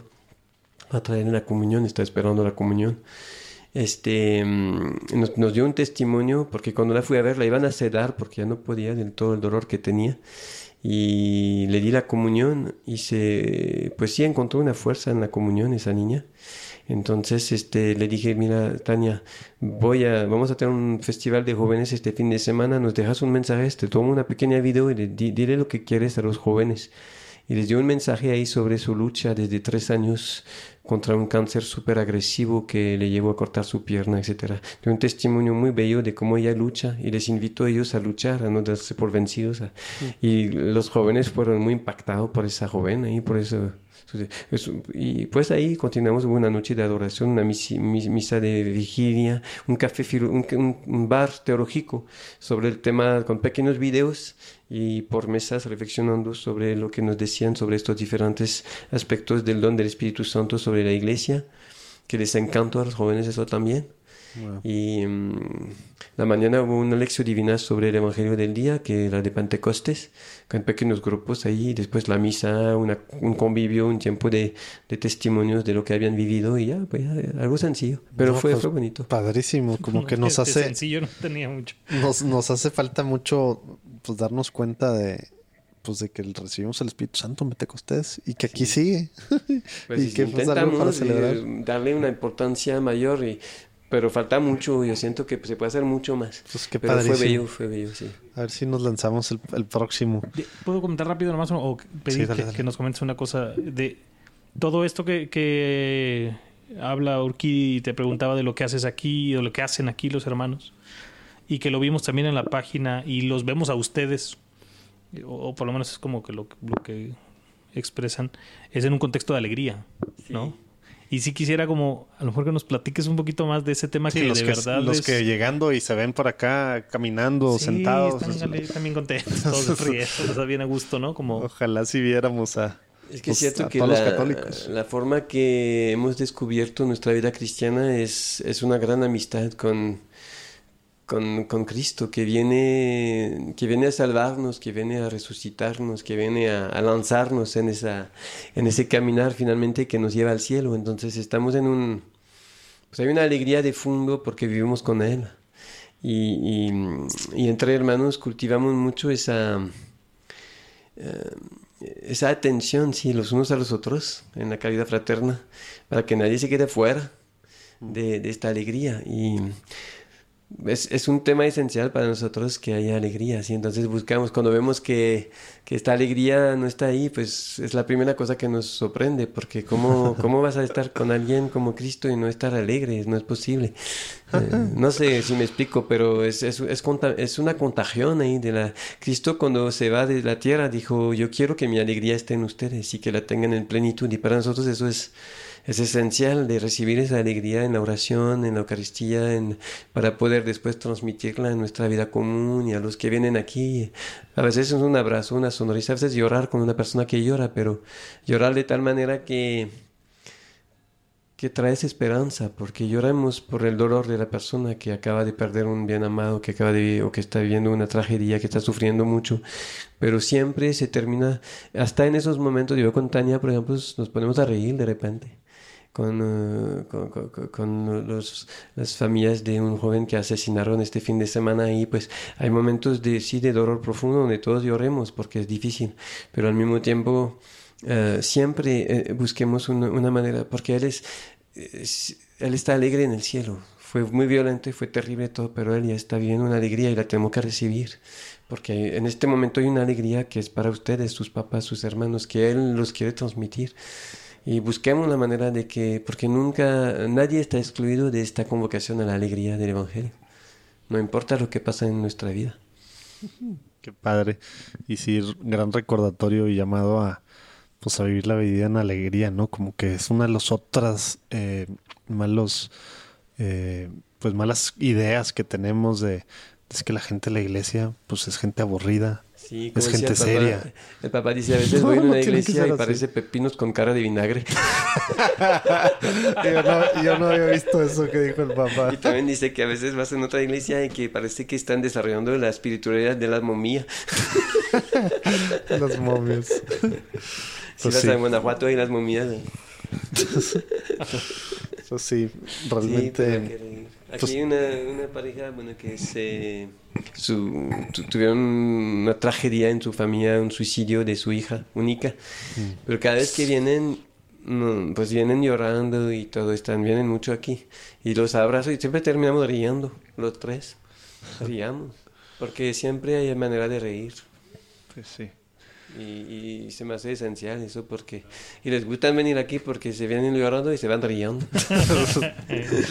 A pesar de que tienen un peso muy grande en el alma porque viven algo muy difícil, pero eh, descubren que pueden, en el medio de esto hay manera de reír como quiera. Porque hay una esperanza, porque creemos, porque, la- porque su hija está viva, porque... eh, No sé, hay muchas maneras de, de encontrar la alegría y nos abrazamos y reímos. Lloramos y reímos, hacemos los dos. Empezamos por llorar y después eh, terminamos riendo. Oye, padre, pues ahora sí, ya para terminar, vamos a ir a, a la última sección. Te platico. Preguntas rápidas. Te vamos a hacer una pregunta y nos tienes que contestar con una oración, máximo dos oraciones.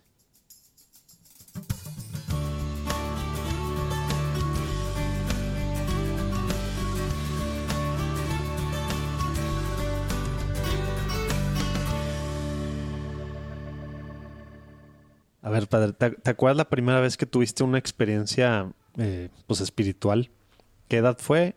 Y, muy concretamente, ¿qué fue lo que, pues, lo que pasó?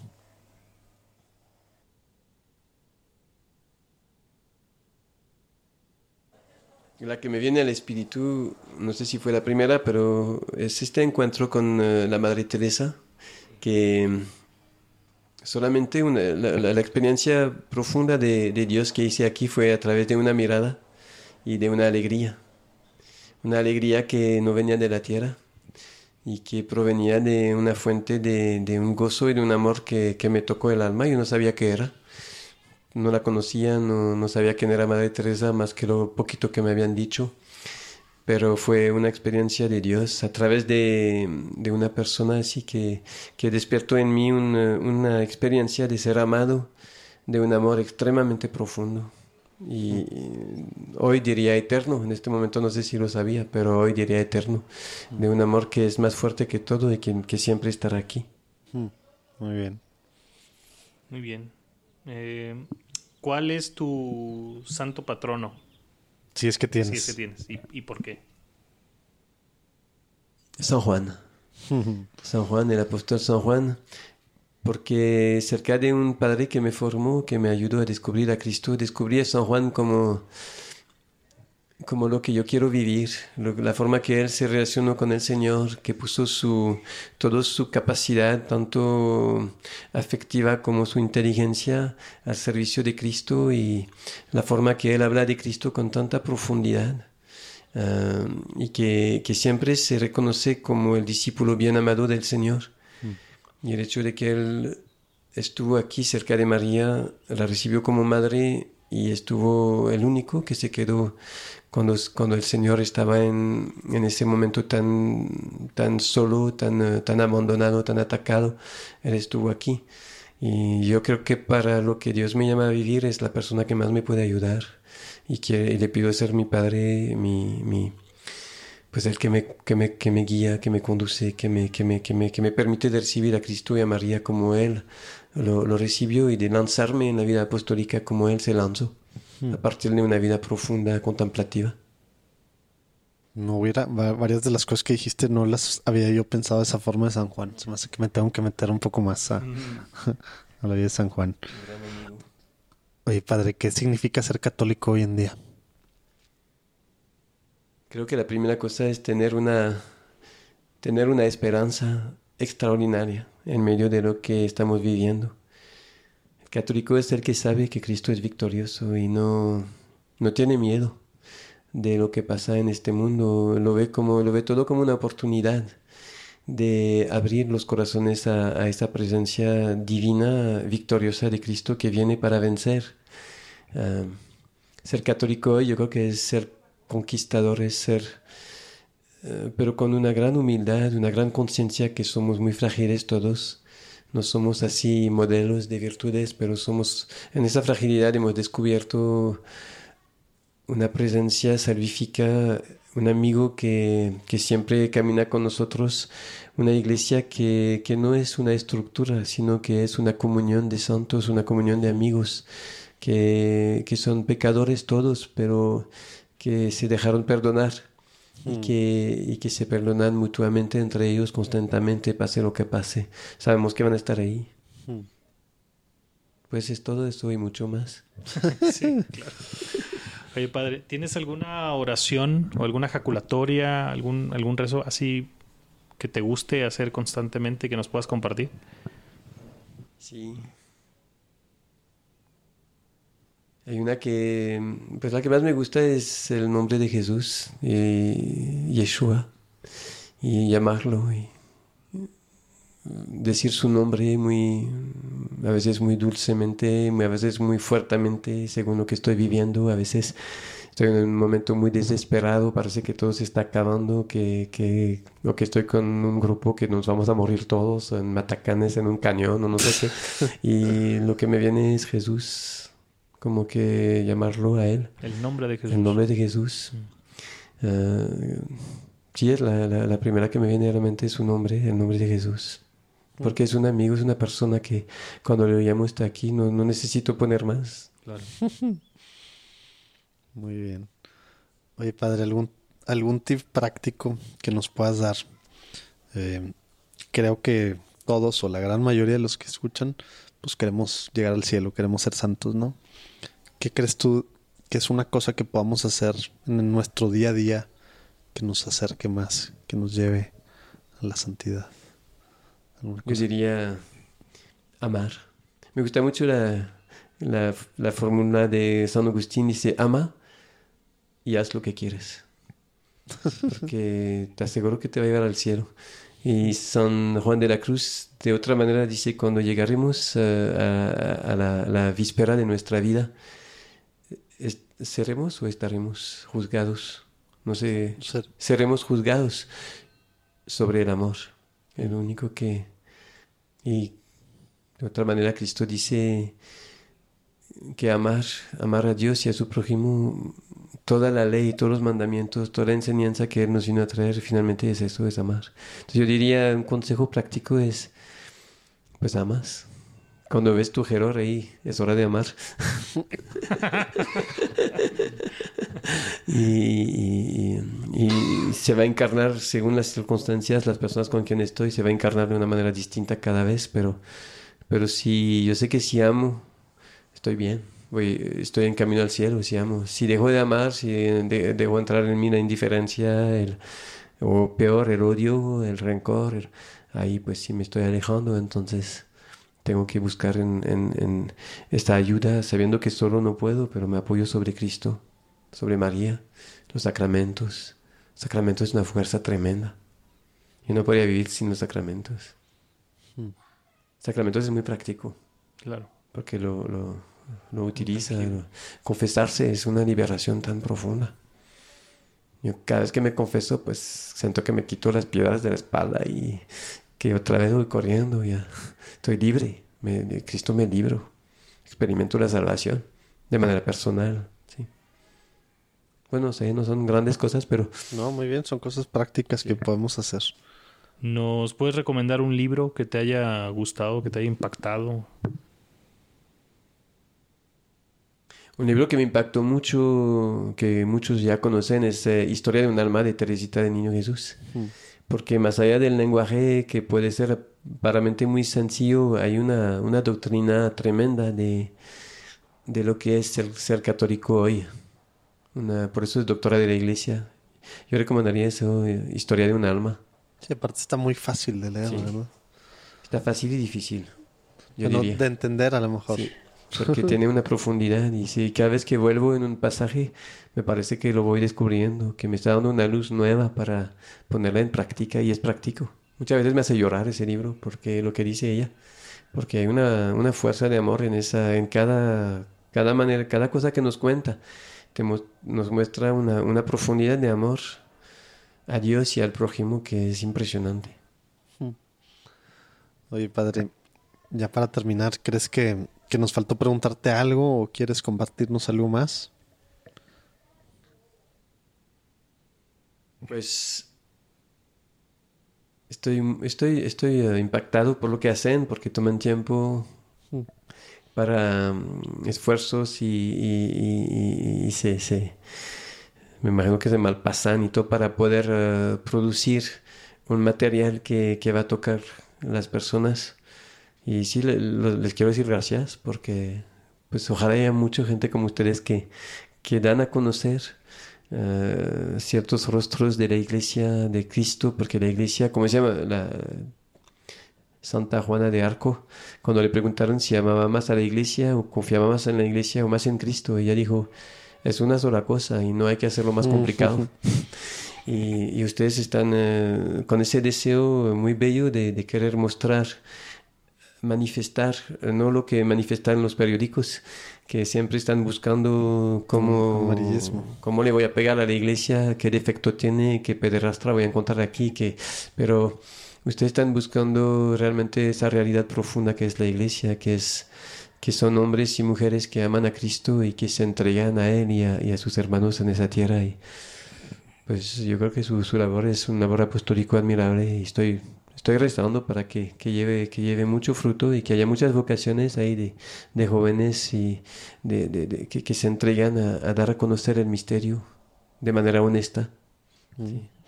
Pues Hace gloria- falta. Es parte de la búsqueda de la verdad. Están participando en manifestar la verdad sobre, sobre un don inmenso de Dios, que la iglesia es un misterio, es, es algo de Cristo.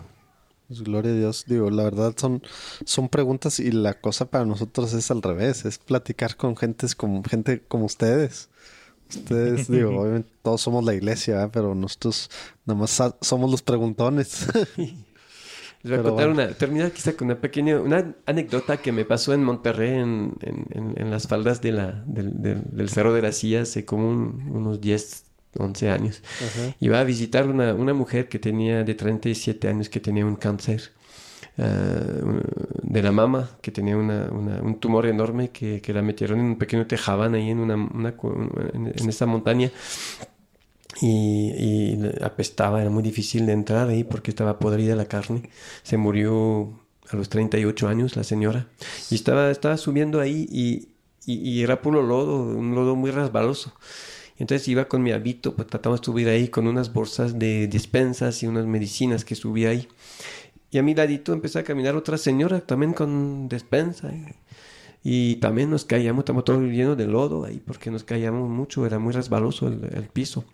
Y, y- y, en un momento, una de estas caídas, nos levantamos y me dice, ¿usted, ¿usted qué es? ¿Usted, usted es cristiano? Y yo sí. Me dice, "Ah, Pero, ¿qué tipo de cristiano? Usted... porque con ese hábito que tiene ahí, dice, no, pues soy, soy monje, soy, soy, soy de una comunidad religiosa. Ah, y, y usted es, este, es, es, pa- es parecito. Y yo le digo, sí, sí, soy parecito. Y me dice, ah, pero yo también soy católica, me dice. Y, vamos caminando. Y, de- y, y- y me dice, la verdad, padre, no soy muy católica. Y me empezó a decir todo lo que no era muy católico en su vida. Y, y no, y vamos caminando y, y cuando termina le dije, "Hmm, La, la absolución. no, le dije, le dije, pues la verdad yo tampoco soy muy católico porque todo lo que me acaba de decir, pues también, también yo soy muy, pues yo veía que todo lo que me decía que hacía ella, que no era muy católico, pues también no lo hacía, o en gran parte. Entonces me, me dije, es muy fácil de decirse católico en el sentido de este amor universal, porque católico es el que, pues que ama con el corazón de Dios y que no excluye a nadie de su corazón. Y, y esta mujer como que me dio me dio una homería muy bella a través de, muy sencilla, muy humildemente, pero me hizo comprender que yo muy fácilmente me, me anunciaba como un católico, como si era un hecho que yo era un católico. Pues nomás porque pertenecía a un grupo, porque había recibido unos sacramentos, pero ella me mostró que ser católico era, era, una, eh, era una santidad de vida que pues tenía que caminar hacia eso. Y de- entonces al, al- al fin- eh, al final le dije, pues yo creo que todos los dos estamos en la misma, estamos tratando de ser católicos. y ya cambié mi actitud ahorita como que ya no me presento como un católico ya completito, ¿no? Este, Estoy tratando de ser católico. Wow.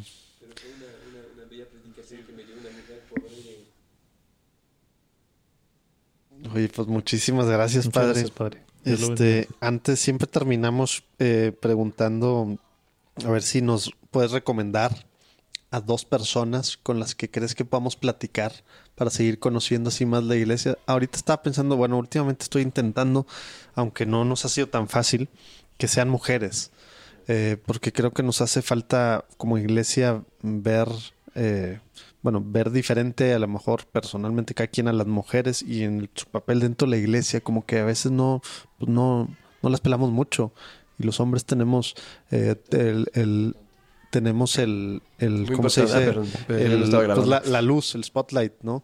Y como que esta parte, digo, si pueden ser mujeres, si no, pues hombre está bien, ¿verdad? Pero, pero si nos puedes recomendar un par de, de mujeres o personas que, que estén haciendo algo pues por la iglesia, estaría excelentísimo. La primera mujer que me viene a la idea es Tania. Pero no sé si, eh, si sería posible de encontrarla. Sería rápidamente porque está por morirse. Pero Lo dices así con un muy, muy fresco, padre. tiene Muy- 17 años. muy casual lo La dijiste. voy a ver ahorita. Le voy a preguntar si aceptaría una visita. Pues Tendrían dale, que venir pues, no- rápido nos, en esos nos días. lanzamos. Porque tiene un mensaje. Es una mujer de iglesia. Acabo de. Pues lo vi porque ella, cuando la fui a ver la primera vez, me dije, padre, ¿me puede confirmar? Porque estoy, mm, estoy sufriendo mucho, necesito, la, necesito el Espíritu Santo, necesito ser confirmada. Entonces la- le pidió al obispo si podía, me dijo que sí, la confirmé en su, en su casa, vino, vino el corro de aquí en su casa, hicimos una misa muy bonita ahí, con su, su mamá, su papá, sus hermanitas, sus, sus abuelos y, y algunos primos que vinieron. Y después este, sus papás me dicen, es que, padre, es que Tania nos pide que nos casemos a la iglesia. No somos casados en la iglesia, porque la tuve cuando tenía 15 años y nos íbamos a casar, pero el obispo no quiso, porque dijo que yo no tenía la edad. Y ya, pues ya lo dejamos atrás y, y ya tenemos 18 años que estamos juntos y no estamos casados. Y Tania, pues Tania quiere que nos casamos, quiere que podamos recibir la comunión, y si no es posible que no reciban la comunión, este, entonces nos puedes casar, entonces ya los casamos aquí en la capilla de la iglesia. Pero es una apóstol así impresionante. Entonces yo, siento que eh, como mujer que conozco así de cerca, porque la primera que me viene a la idea es ella, creo que hay nuestras hermanitas aquí que eh, contemplativas que les podrían dar un testimonio maravilloso también, como mujeres que conozco de cerca que, que están haciendo, viviendo una vida, pues yo me siento un niño en comparación de ellas. Ah, Estaría excelente alguna. hay, hay muchos laicos, estoy pensando en, en las colonias donde trabajamos, hay mujeres extraordinarias bueno, pues, madres de familias que, que viven una vida cristiana Después nos pasas uno de, los- de esos contactos Sí, y puedo te pasar. tomamos la palabra con lo de Tania. Saludos, Tania. Y, a- y pues bueno, de alguna de las, de las hermanas de aquí Pero estaría Tania, excelente. seguramente que Sí, hay que si, apurarnos. si la pesca en un momento donde puede hablar, donde no sufre tanto, tanto, porque sufre todo el tiempo, pero mm, tiene todos los huesos, el, el- el cáncer está comiendo sus huesos, está con morfina para tratar de calmar un poquito su dolor, pero, Ya. Bueno, este, pues lo, lo agendamos y aunque sea cortita, pero sí, estaría excelente. con, quizás no tan largo como ese, pero una cosa de 10 minutos, yo creo que a lo mejor sería abierta en un buen momento, le voy a preguntar. ándale, estaría excelente. Te va, Nos- le va a dar miedo no- porque no siente que tiene nada que decir. Pero ya me di cuenta que Así tiene son los santos. Ya tiene que tiene mucho, exactamente, tiene mucho que decir. Tiene mucho que decir. Mucho más que yo, claro. con, con su sencillez. Oye, padre, pásanos por favor aquí, digo, los vamos a poner ahí en las diferentes redes sociales, etcétera, pero tienes tú Facebook, Twitter, Instagram, algo y aquí de, de la comunidad, eh, cómo puede la gente, cómo puede la gente, cómo sales en Facebook, cómo puede la gente contactarte. En Facebook, sí, ni sé muy bien cómo salgo ahora. Bueno, Creo hay- que es FR Didier. FR, Como fra- fraile o como... fra- como ah ya, como fraile, sí. Didier, F- FR Didier. Creo que es así mi... mi... así nada más. Bueno, ahí lo vamos a poner de tomos y aquí la, la página de la comunidad, ¿cuál y es? La página de la comunidad, creo que es Ranchito de Rey. Sí, no, no es. Bueno, yo tengo acá, dice rancho. verbumspay-saltillo.com. Ah, bueno, pues ahí eso sí. y luego hay uno que es el ranchito, también hay dos páginas. sí. Ah, hay dos páginas. Bueno, y Pero ahí, de, está bien. sí. y ahí vamos a estar poniendo algunas de las cosas de, de los eventos que nos platicó el padre, o, o ahí de quien quiera venirse a la ermita, o a algunos de los retiros, o pláticas, o tanto al, al café filosófico, que también es medio bar, ¿verdad? Etcétera, etcétera, para que, para que conozcan un poco más. Pero bueno, pues muchísimas gracias, Muchas padre, gracias, por recibirnos. Dios te bendiga. Ahorita me, me toca ir a, a dar la comunión a Tania, pero primeramente tenemos un pequeño encuentro fraterno. Creo que ahora son. Son, híjole, la una. Bueno, Dios los bendiga. Nos vemos el próximo lunes. Otro rollo, ¿verdad? Eh, pues pudimos después quedarnos ahí a comer con ellos y no, hombre. Otra cosa, esta alegría y esta forma de, de vivir la transmiten, padrísimo. Quien quiera tener ahí acceso a los datos de, de ellos y quien quiera saber un poco más de lo que nos platicó el Padre Didier en platicandoencatólico.com, acuérdense que pueden tener más información también en nuestras redes sociales. Acuérdense de seguirnos en Spotify, iTunes o donde quiera que nos están escuchando y ponernos alguna calificación. Ayuda a que más gente sepa que existimos y que no nomás que sepa que existimos, sino que porque existimos conozcan más a, a la iglesia, lo que está pasando hoy en día y se emocionen con nosotros de lo que está haciendo Dios en, en su iglesia hoy en día. Y el que quiera apoyar de una forma un poquito más en forma, de una forma más seria, pues ahí también en platicandoencatólico.com puede ver, pueden apoyar desde un dólar al mes para que esto nos cueste un poquito menos todas las cosas que cuestan y pues bueno, para que podamos seguir haciendo cosas más padres. Próximo lunes vamos a tener a Maurilio, que trae cosas padrísimas. Maurilio, comunicador católico, que anda haciendo pues, muchas cosas interesantes, aparte con Godly aquí en México. Total, se pone bueno, hace mucha falta que haya gente como él y en México y bueno, pues en todo el mundo, ¿no? Esperemos que nos escuches en este mismo lugar el próximo lunes. Dios te bendiga.